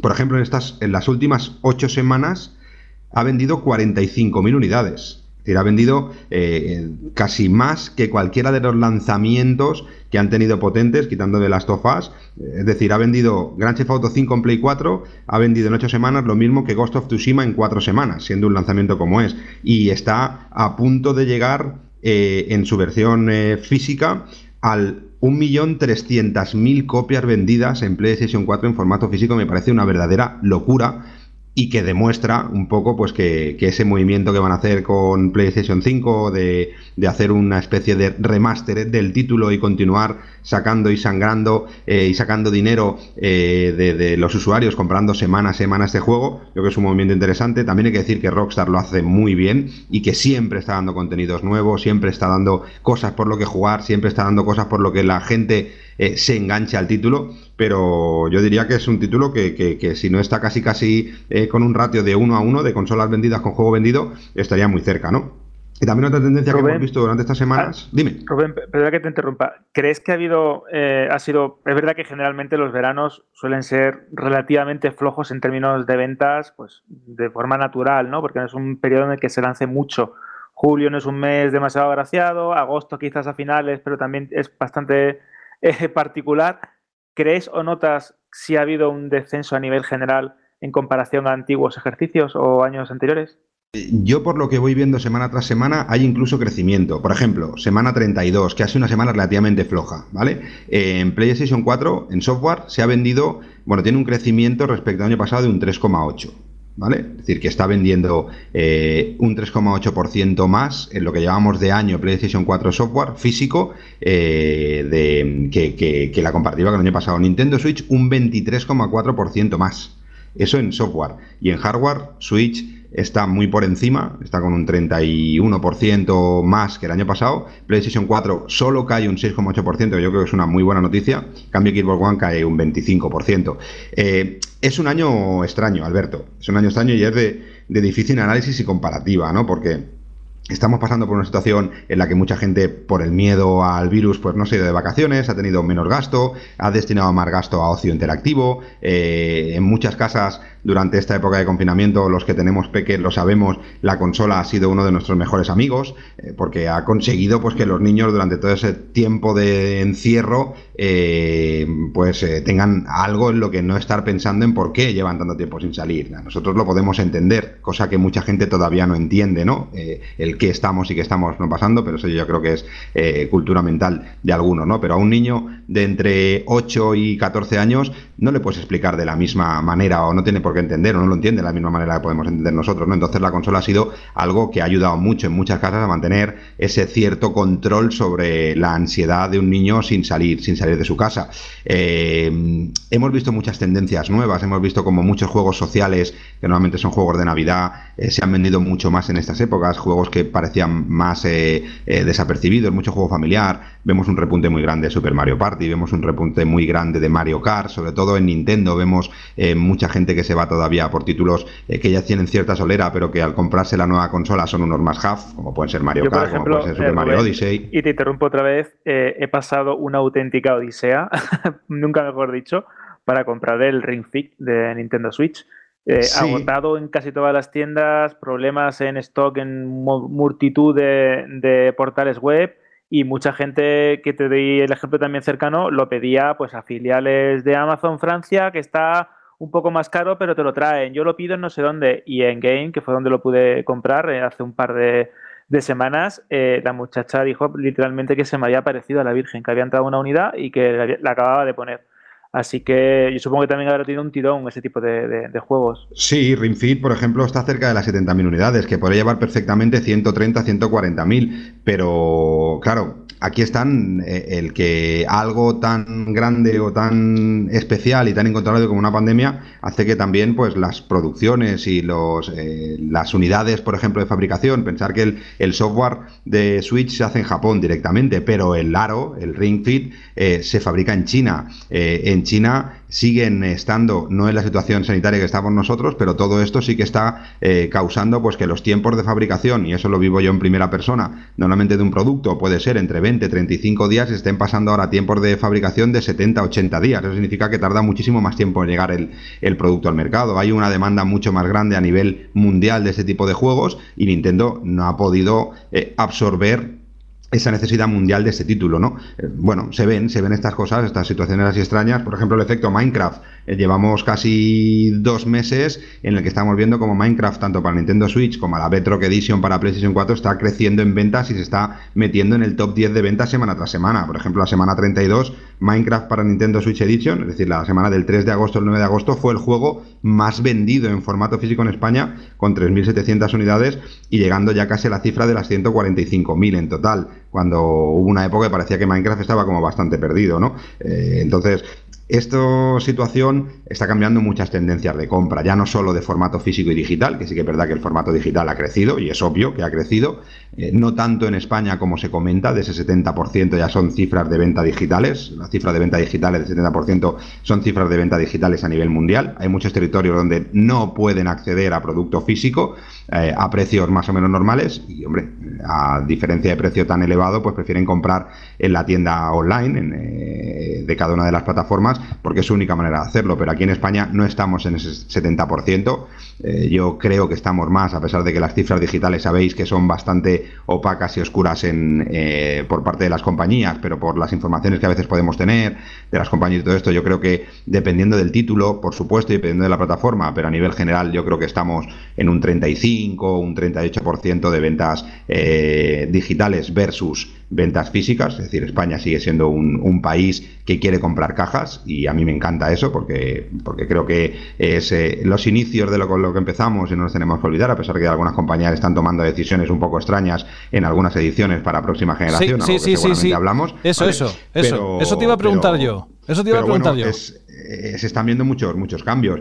Eh, en lo que me quieres preguntar, pregúntame, José, ya sé por dónde vas, pero así te contesta tu pregunta. es que al final de todo te iba a decir, oye, antes de irte, me gustaría que valoraras que la noticia que... Eh, lo siento, ¿eh? Perdón. que está puesta en Vandal sobre que las ediciones coleccionistas de Ubisoft no incluirán copia física ni en One ni en Series X. ¿Cómo lo valorabas tú eso? A ver, eh, yo creo que eso lo hablamos el otro día en una conversación interna entre nosotros. Yo creo que es algo que poco a poco iremos viendo, ¿vale? Pero como siempre, eh, hay algunas compañías que apuestan más o apuestan menos, ¿no? Siempre hemos visto pues que compañías eh, muy grandes eh, pues van apostando cada vez más por el formato digital respecto al físico, por recortar eh, estructura, costes, todo esto, lo vimos con Electronic Arts en su momento, le pasa que como tiene títulos que todavía físicamente venden muy bien, porque FIFA, por ejemplo, sigue vendiendo muy bien y sigue estando en todos los juegos de los 15 juegos más vendidos semana tras semana, a pesar de estar a las puertas del nuevo lanzamiento, pero hay compañías como Ubisoft que parece como si le hubieran declarado la guerra al producto físico, ¿no? Sobre todo en España. Mm, ya no me miro en otros territorios, pero sobre todo en España, ¿no? Vimos movimientos eh, que tenían muy claros, incluso en conversaciones con ellos, eh, en algunos casos, eh, bueno, pues decían que la nueva generación iba, iba a desaparecer, que iba a ser un desastre, que el futuro era Stadia, que ellos iban a apostar por ese formato de, de entretenimiento. Vemos que no han acertado del todo o de nada. Eh, por suerte. Eh, no digo que la plataforma esta ya sea una mala plataforma, yo creo que es el futuro, pero que está todavía muy en pañales y veremos a ver cómo implementan las nuevas eh, consolas en nueva generación ese sistema de juego. Ya lo estamos viendo en algunas consolas como el, Microsoft Game Pass, que creo que está cojonudo y que seguramente Sony trabajará también para hacer algo así. Pero hay compañías pues que tienen como prisa en matar ese formato, ese formato físico. Yo qué quieres que te diga, a mí una edición coleccionista que no venga el juego dentro, por mucha figura, mucho artbook, mucha banda sonora, mucha peluca, mucho globito, mucho insignia y pegatina, para mí lo encuentro sinceramente un poco una falta de respeto. Cuando me compro una edición coleccionista, pues quiero mi juego en mi caja y a ser posible con una caja diferente, que por eso es una edición coleccionista, ¿no? No que me venga un código de descarga. Entiendo Rubén, que hay ¿te puedo- juegos que pueden venir el código de descarga cuando compras normal y tal, o que no te vengan instrucciones en papel. Bueno, pues lo hemos medio aceptado y asimilado, pero una edición coleccionista que lo que único que no te viene en el juego físico eh, eh, sea el juego físico, pues me parece un poco, me parece un poco extraño. No veremos a ver cómo sale este movimiento. Me parece extraño, por eso, que solo lo hagan en Microsoft y que no lo hagan en PlayStation. A mí no me parece habrá, extraño, ¿no? a, a mí no me parece extraño precisamente por las ventas que hay en Europa de Xbox y las ventas que hay de PlayStation 4. No estará Sí, al por final, eso, Rubén. ¿qué te refieres? ¿A que puede sacar eh, Ubi una misma caja que la edición coleccionista exactamente sea la misma para Microsoft que para PlayStation y dentro no, no tiene sentido? Van a seguir, van a tener que hacer eh, una caja especial. Sí que es verdad que las copias eh, físicas no tendrán que hacerlas, pero yo Claro, creo que eso es yo, yo me lo refiero por el mínimo coste de- de, de la copia pero, física. y- pero, pero ¿cuántas unidades especiales van a vender de Watch Dogs Legion a Ya, nivel ya, mundial? ya. ¿O cuántas unidades eh, eh, eh, ediciones especiales van a pedir de, van a vender de Far Cry? Yo creo que a Ubisoft no le viene de, de tener que hacer una tirada, aunque no hagan una caja diferente. Pongan el mismo juego. Tú compras el juego La- básico y que te pongan el mismo juego dentro. No les va a venir de hacer para España cuántas, cuántas La pueden cuestión- colocar. la cuestión, Rubén- ¿1500? ¿1000? ¿Qué más da? Si vas a hacer una tirada igual, no lo sé. Yo no la, lo entiendo. la cuestión, Rubén, es que es en territorio europeo en el que Xbox es una marca un poco, un poco más débil, entre comillas, que, que PlayStation o que Nintendo. Pero Bueno, de eh, momento. depende del territorio, ¿eh? Depende del En- territorio, sí, sí. en, en Inglaterra y en Alemania, eh, los primeros meses o los primeros años eh, de comparativa entre Xbox One y PlayStation 4, la diferencia no era, no era tan grande, ¿eh? Mm, Había momentos en los que en los que estaban muy muy próximas, incluso semanas, ya no digo el mercado americano, sino semanas en Sí, Europa en las que Microsoft vendía más que Sony, ¿no? A lo que iba precisamente es al mercado americano, que en teoría ahí, por el momento, todavía siguen conservando la copia física en las consolas de Xbox. Entonces, eso es lo que me extraña a mí. Porque hacerlo en un territorio y en otro no es muy extraño. Yo no lo sé. También te digo que si alguien puede cambiar directamente de camino, puede ser Ubisoft. Así que no me extrañaría que poniendo como coletilla o como, eh, o como eh, titular, hemos escuchado la voz de los usuarios que son fans a nuestras sagas y a las consolas de Microsoft y hemos decidido que haciendo un gran esfuerzo y pensando en todos vosotros que sois los que decidís qué compráis y no compráis, de poneros una copia física dentro del juego. No me extrañaría tampoco, ¿vale? Pero Igual que lo de los precios y estas cosas, pero bueno. Mi duda, Rubén, es una decisión así puede estar influida por la compañía que hace la consola. Quiero decir, que un Xbox Europa, si es que existe, porque creo que va por cada país, pero bueno, un supuesto Xbox Europa le diga a Ubisoft, oye, en este territorio mejor pon código mejor que disco por una cosa. Eso puede, puede ocurrir. no tiene mucho sentido. Al final, eh, eso tendría sentido si, si Ubisoft hiciera los juegos y no tuviera que pagar ningún tipo de royalty. En cambio, si es por código de descarga, sí que tiene que pagar la unidad de- a, a Microsoft, pero no es así. Los juegos, eh, todos los juegos de todas las compañías, las, las, las duplicaciones físicas las hace la misma, la, la misma empresa madre de la compañía. Es decir, todos los juegos de Sony se hacen en Austria y tú le pagas un royalty tiene un coste mayor que un código o un royalty mayor, eso ya lo, lo desconozco. Sí que tiene un coste mayor porque al final tienes una caja física, tienes una logística, tienes unos envíos, tienes unos inlays, que son las carátulas, tienes una posible eh, instrucciones, tienes una pegatina con el código de barras de Microsoft, que también hay que pagarlo, que al final eso es lo que demuestra que has pagado el royalty, pero yo creo que esos son peanuts para un lanzamiento tan importante como esto, ¿no?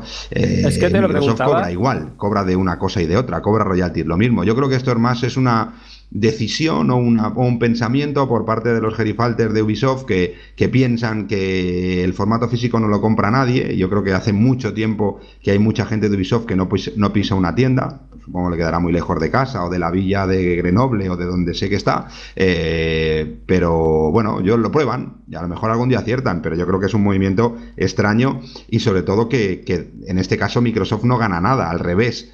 Yo Es creo que que, yo está cuando lo haciendo que los usuarios vez- piensen que están denigrando a los usuarios de Microsoft y que están potenciando a los, usuarios de Sony. Y tampoco pienso que Sony le haya dicho a Ubisoft, oye, si quieres tener una edición coleccionista con nosotros, eh, no, tienes, no, no pueden meter juego físico en Xbox porque queremos hacer la lucha. Yo creo que no es así. Yo creo que es una decisión de Ubi, una estrategia de marketing de esas inentendibles que hacen, de la que no me extrañaría, vuelvo a repetir, que, que, echen un paso atrás y que así tengan la excusa perfecta para subirle el precio. No lo sé. Es que, tío, yo sí le veo un motivo en el sentido de que PlayStation 5 va a tener una edición digital, ¿vale? Pero va a ser una consola con la misma potencia.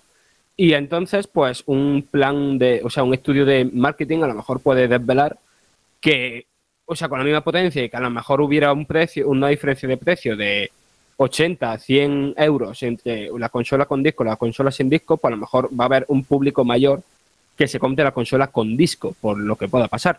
Pero si Microsoft te saca una consola con disco eh, de 600 euros y después te saca una consola también next gen, pero algo menos potente, sin disco, es decir, que todo sea digital y para un precio que sea quizá la mitad, 300 o 400 euros o 350 euros, sí tendría, quiero decir, evidentemente habría una base de jugadores mm, mucho más grande que la que se contaría Series X, que se compre eh, esa consola. Y entonces así yo sí le veo sentido que en una edición coleccionista se meta un código porque va a haber muchísima gente que su consola no tenga lector de disco. Mm, bueno, pero es que por esa regla de tres lo que pueden hacer es que todos los juegos de Ubisoft, sean físicos o no, en vez de venir con un disco, vengan con un código y al menos tendríamos una caja.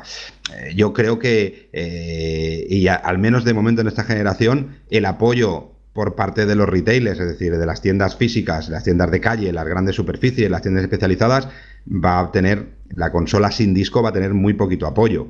Si no tienen apoyo y no hay consolas disponibles, pues al final la gente se tendrá que comprar la consola con disco. Eh, veremos a ver cuál es la estrategia por parte de ellos, pero que si eso lo quisieran hacer, es tan sencillo como, oye, señores, a partir de ahora todos nuestros juegos de Microsoft eh, no van a venir con eh, disco físico, va a venir con un código, pero tendréis vuestra caja al menos para poder comprar alguna cosa, porque si no, ¿qué significa? Que los que se compren la consola sin disco, sin lector, más potente o menos potente, la que sea, la que se compre la consola sin lector y quieren jugar al Far Cry, por ejemplo, ¿solo van a poderse comprar la edición coleccionista?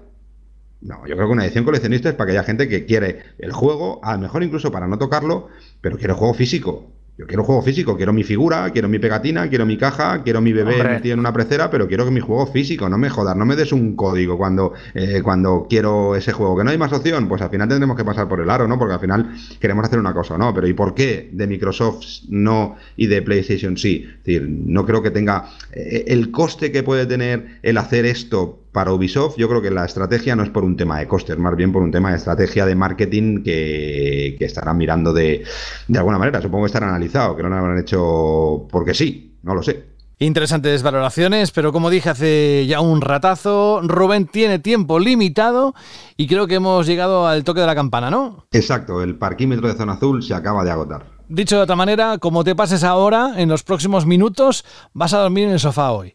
Directa, bueno, yo creo que ya dormiré en el sofá. Lo único que ahora estoy en ese momento en el que todavía puedo dormir. De aquí un rato a lo mejor ni me lo permiten. Pero bueno, sí, sí, es lo que tiene eh, la vida familiar de vez en cuando. Rubén, es un gustazo, créeme, fuera de toda broma, que siempre estamos con ese tono jocoso, pero es todo un gustazo el tenerte una temporada más, con todo lo que aportas, con todo lo que nos vas a contar que muchas veces se desconoce o no se profundiza.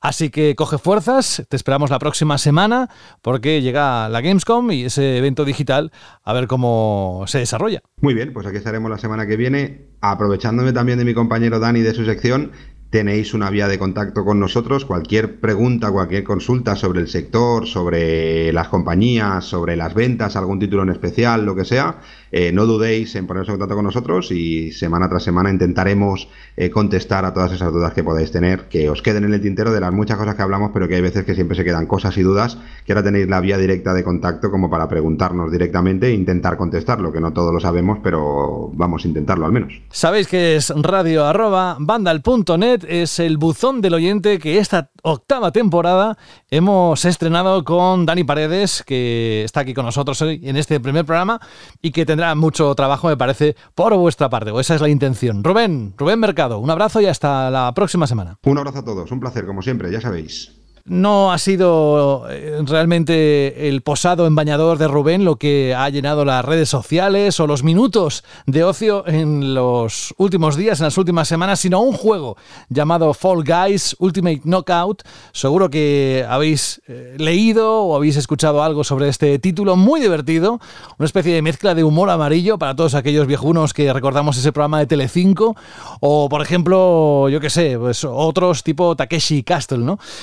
Realidad es un divertido Battle Royale de hasta 60 jugadores donde la improvisación para superar los obstáculos lo es todo. De lo contrario, quedarás fuera. Así que me gustaría, nada, unos minutos, chicos, para que valoréis este fenómeno que parece que se ha alzado como uno de los referentes, ya no solo de estos meses de verano, sino posiblemente uno de los más importantes juegos que han salido en este 2020. Desde luego, José, ha sido toda una sorpresa. A mí también me recuerda mucho a Humor Amarillo a estos programas de verano estilo Grand Prix. Desde luego, el juego tiene muchos ingredientes para divertir a todo tipo de público. Son partidas cortas, son muy divertidas. Hay pruebas que son muy, pero que muy chulas. Además, también, pues, tiene el apoyo de muchos streamers, de mucha gente que ahora, pues, creadores de contenido que le están dando mucho bombo y que en los que ha caído en un saco de gracia el juego y eso está ayudando mucho, pues evidentemente, a su popularización. Es un juego que, en el que es muy, pero que muy fácil sacar un vídeo divertido, una pequeña captura divertida con la que compartir en redes y eso hace que se viralice mucho y que se comparta como la plora.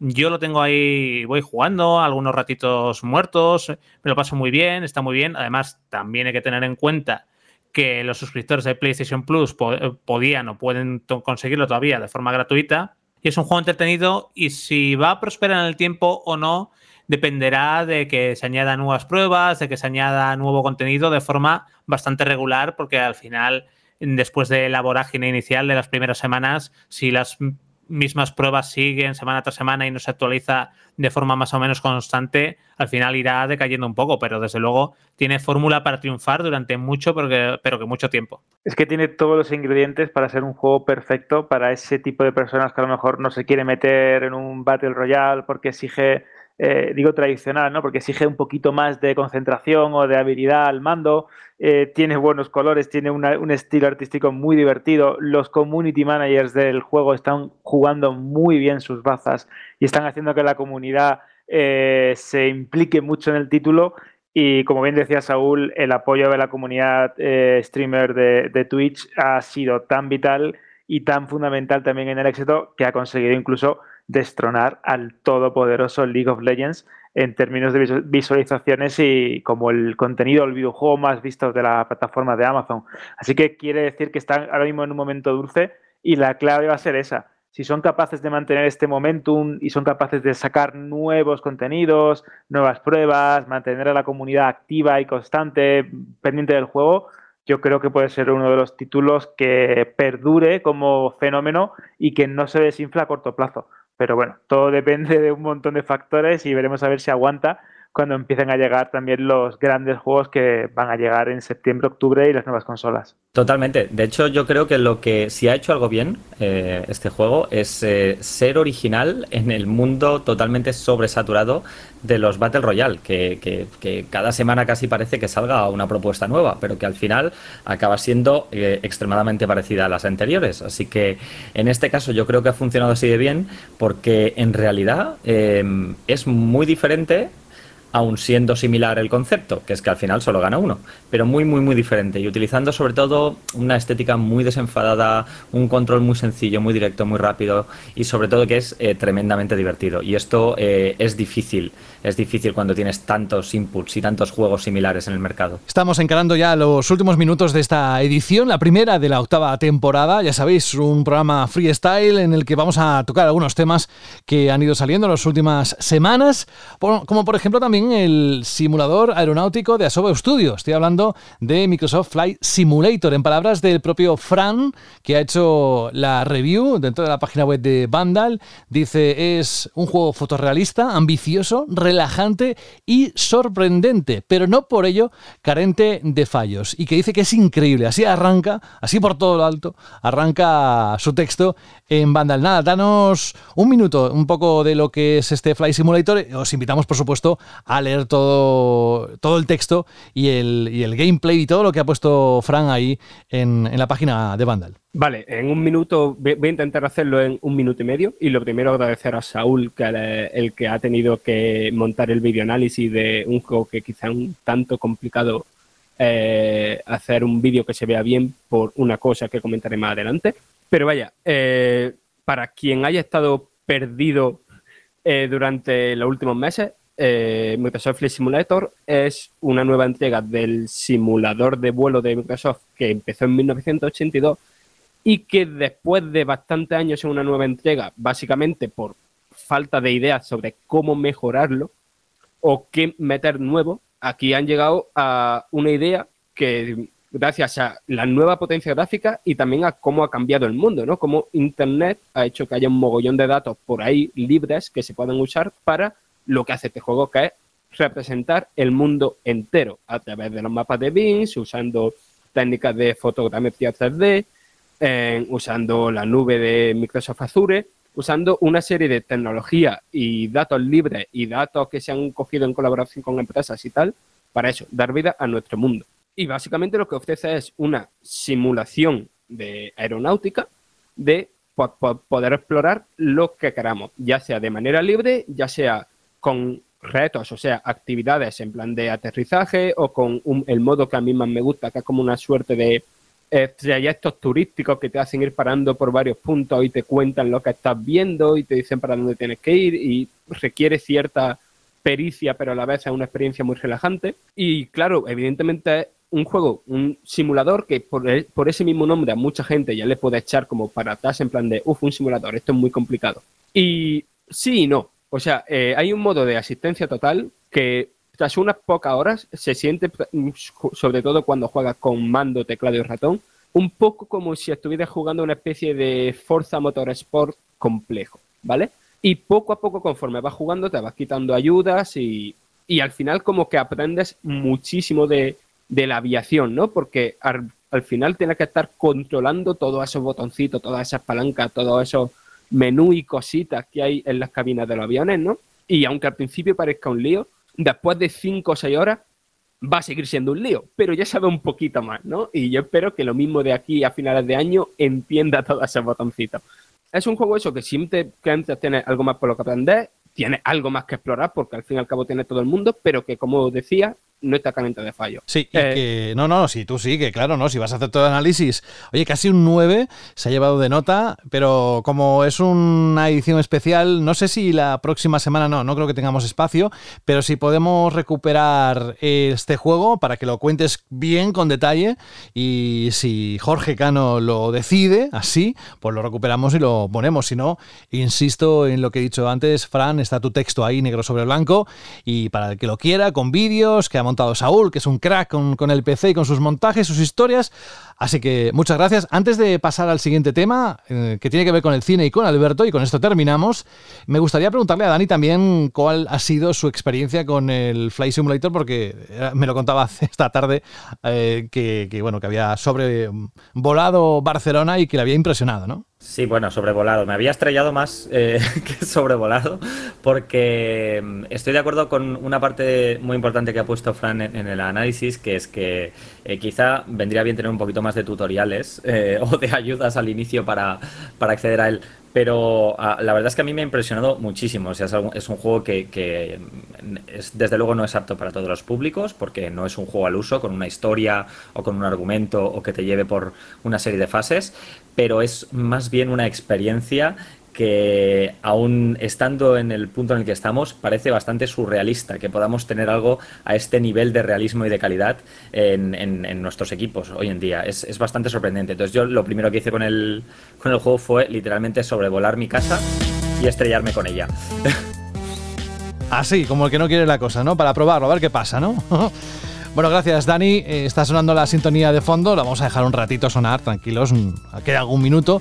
Porque antes me gustaría preguntarle a Alberto, oye, eh, solo una cosa, ¿eh? Había varias para tocar hoy, como las medidas del coronavirus que afectan al cine, cosa que podemos tocar en otro momento, o incluso, bueno, otros temas de actualidad. Pero hay uno que me toca especialmente la moral y seguro que a muchos de vosotros también, porque si se llega a implantar este modelo de negocio, conmigo que no cuenten. Estoy hablando de Disney Plus y el estreno exclusivo, ¿no? En cines, ¿no? Se confirma que en España no va a haber estreno de Mulan, ¿verdad, Alberto?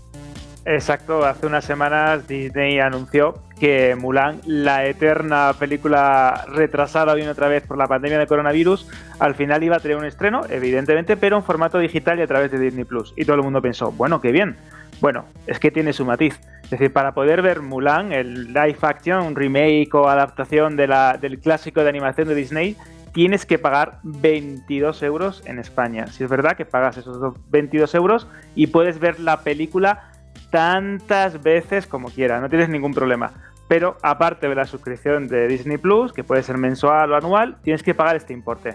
Y aquí se ha abierto un debate muy interesante porque en las últimas semanas también sabemos que Universal Pictures y la principal cadena de cines de Estados Unidos han cerrado un trato que acorta las ventanas de lanzamiento de las películas de esta, de esta mayor, ¿no? De esta productora. 17 días, ¿no? Exactamente. En lugar de los 90 días de rigor que tenían que pasar desde que se estrenaba una película en cines hasta que llegaba a los formatos digitales de iTunes, eh, Google Play Store, etcétera, etcétera, ahora solo pueden pasar un máximo de 17 días o hasta 17 días.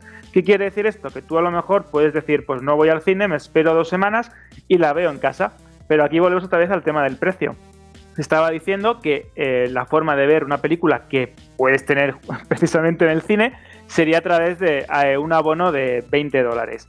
Y aquí ya empezamos a ver cómo la industria de Hollywood se ha dado cuenta que durante la pandemia eh, el formato digital no es que esté de moda, sino que está ya como muy integrado dentro de las casas de todo el mundo, de todos los aficionados al cine. Y el éxito de películas como la segunda parte de Trolls, del Hombre Invisible y de La Caza, que han funcionado muy bien en este formato de vídeo bajo demanda premium, ¿no? O VODP, ¿no? Como le han puesto en Estados Unidos, que les encantan esto de acortar los nombres ha funcionado muy bien y las compañías, como casi cualquiera en estos tiempos, necesitan dinero. Y si te puedes ahorrar la distribución puedes conseguir llevar la película del estreno o tu estreno más importante a las televisiones y dispositivos que hay miles a día de hoy en nuestras casas, pues yo creo que tienen aquí una interesante mina. ¿Qué va a ser el formato del futuro? Bueno, no sabría decirte, porque hay que romper muchos clichés y muchas barreras. ¿Qué es interesante ofrecer una nueva opción a los consumidores y espectadores? Pues mira, estoy de acuerdo, porque hay gente que no quiere ir al cine, que prefiere ver su película, pues es un proyector, en su tele de gran pulgada, en su buena pantalla retina si tiene un dispositivo Apple. Vale, lo comprendo. Pero habrá que ver también cómo funciona el tema de precios, cómo se ajustan a esto y sobre todo si son lo suficientemente inteligentes como para dar un valor añadido a esa compra o ese alquiler digital que no olvidemos que es un poco caro. Así que vamos a ver cómo evoluciona todo esto, el estreno importante que es Tenet, lo tenemos aquí en cines el día 26 aquí en España. La próxima semana. Exacto. Pero Así que vamos a ver cómo cambia. Que es un bofetazo al cine. Me refiero a que no se estrene, no pase por la gran pantalla, por mucho que luego quieras pagar esos 22 euros y valorar si te compensa o no, porque sois eh, varios en la familia, o incluso decían, no, pues juntas unos cuantos amigos de tus hijos y, los ven todos juntos. Bueno, eso es un modelo de, familia que no es la mayoría, hay de todo, ¿no? Pero eh, si solo tú quieres disfrutar de esa película, pagar 22 euros, pero sobre todo, sobre todo, por encima de todo, perder la oportunidad de ver una película así, cuando has visto los trailers en el cine, cuando sabes que disfrutas mucho más en una pantalla grande, en formato Dolby o lo que sea, en, esa butaca, que hay gente, que me incluyo, que es un casi como un deporte, es una adoración ese, ese ritual de ir a ver películas y, como esta, en Mulan, ¿no? A mí me parece que, ojalá, me parece no, opino o, o pienso o espero que esto no funcione, que, la gente tenga dos dedos de frente en este sentido y que sí que es verdad que echando cuentas una familia, Alberto, de varios miembros, con varios hijos, pues es verdad que 22 euros, eso se lo mm, pagan y más para unas cuantas entradas en el cine, pero es que no pasa ni siquiera eh, por la gran pantalla, me parece gravísimo. Claro, es que aquí, aquí viene el, sentido del, al que Disney no le, le otorga a Mulan ellos saben que es una película familiar, que una película familiar está compuesta por, un núcleo familiar por tres o cuatro miembros, que ellos en cine sacan tal, que el presupuesto de la película es de 200 a 300 millones de dólares, que hay 100 millones, que esto es muy importante, 100 millones de suscriptores a Disney Plus, que cada uno puede pagar tal y con que más o menos la mitad de estas personas vean la película o abonen el dinero de la película, pues ya tienen una recaudación muy interesante, cercana a los mil o superior, ¿no? Entonces ellos hacen sus cuentas y creen pues que puede funcionar. Pero claro, hay gente pues que no quiere pagar este dinero o que precisamente, y aquí me incluyo también, prefieren disfrutar de la experiencia de un cine, porque no olvidemos que los cines ya están damnificados ya de por sí eh, por la situación que tenemos a día de hoy con el coronavirus, también venían muy tocados y entonces cuando tú te saltas el, paso de la distribución del exhibidor de cines y haces daño a cadenas como Yelmo, como eh, un montón de, de las que operan Cinesa, las que operan aquí en España, pues yo entiendo que ellos también se sientan dolidos porque es un movimiento con el que no se han, no han participado ellos, ¿no? No han buscado un término medio, es decir, un, estreno mixto, que habría sido lo correcto, ¿no? Creo yo. un estreno limitado en salas y aparte en digital. Pero bueno, vamos a ver cómo evoluciona todo. Mal tiempo se avecinan para los, para, para los espectadores de los cines, porque el ritmo de estrenos parece ser que se va a disminuir aún más en los meses que nos quedan y creo que va a ser complicado ver más allá de los blockbusters de turno y algunos reestrenos de clásicos. Bueno, esperemos a verlo, lo tocaremos cuando sea necesario aquí en Banda Radio, haremos una pequeña sección cuando toque sobre qué está pasando también en el cine, modelos que evolucionan. En fin, una primera toma de contacto, este primer capítulo de la octava temporada, madre mía, ocho años ocho años haciendo banda al radio. Y que sigan, ¿eh? Pero ya digo, primero vamos a por esta octava que pinta muy, muy, muy, muy bien. Es la temporada donde nace la nueva generación, no donde sabremos cosas, sino donde nacerá si el COVID o la COVID lo, permite, la COVID-19.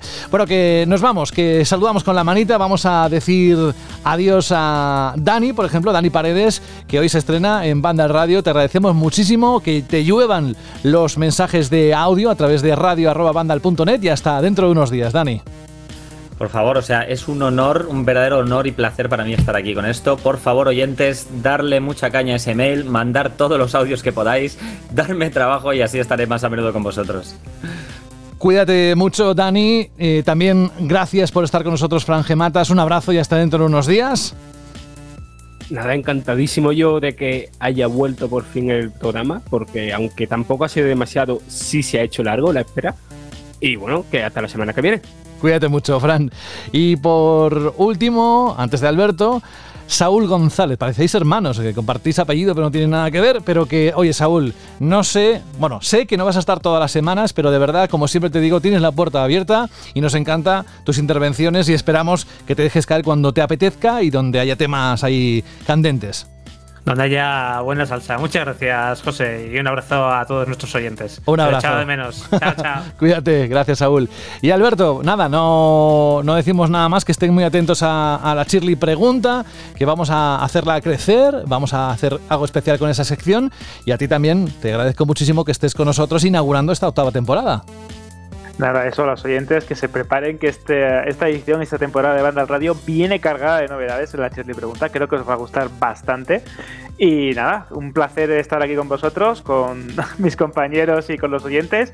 Y nada, deseando que ya comience en serio esta temporada con consolas nuevas, lanzamientos importantes, análisis, concursos con Rubén. Bueno, bueno, bueno, es que estoy deseando. Bueno, bueno, la que vamos a liar. Y lo que sabes que no puedes contar, que hemos hecho pruebas estos días y que te va a gustar muchísimo y crees que a, los oyentes también. Un abrazo y hasta dentro de unos días con la Gamescom. Alberto. Adiós, José. Un fuerte abrazo. Adiós. Bueno, que nos vamos, pero antes tenemos que deciros que la próxima semana, me lo decía Saúl por línea interna, oye, que ten en cuenta que la próxima semana la Gamescom, la edición digital, se va a, emitir por la tarde, a partir de las 7, 8, una cosa así. Tenéis la información en la página web de Vandal y no vamos a estar grabando. Por tanto, es muy posible, más que probable, que el capítulo número 2 de esta octava temporada esté disponible el sábado, que es cuando nos dé tiempo a grabarlo en viernes, editarlo y dejarlo listo para que lo descarguéis por los formatos o por vías habituales. Bueno, que no me enrollo más, hoy he comido lengua, pero es que es el primer programa, estamos de inauguración, de gala. Muchísimas gracias por seguir con nosotros y hasta dentro de unos días. Banda Radio vuelve, ha vuelto, aquí está la prueba, el testigo, y también gracias a tu tienda de videojuegos.com. Tu tienda de videojuegos.com ha patrocinado este programa.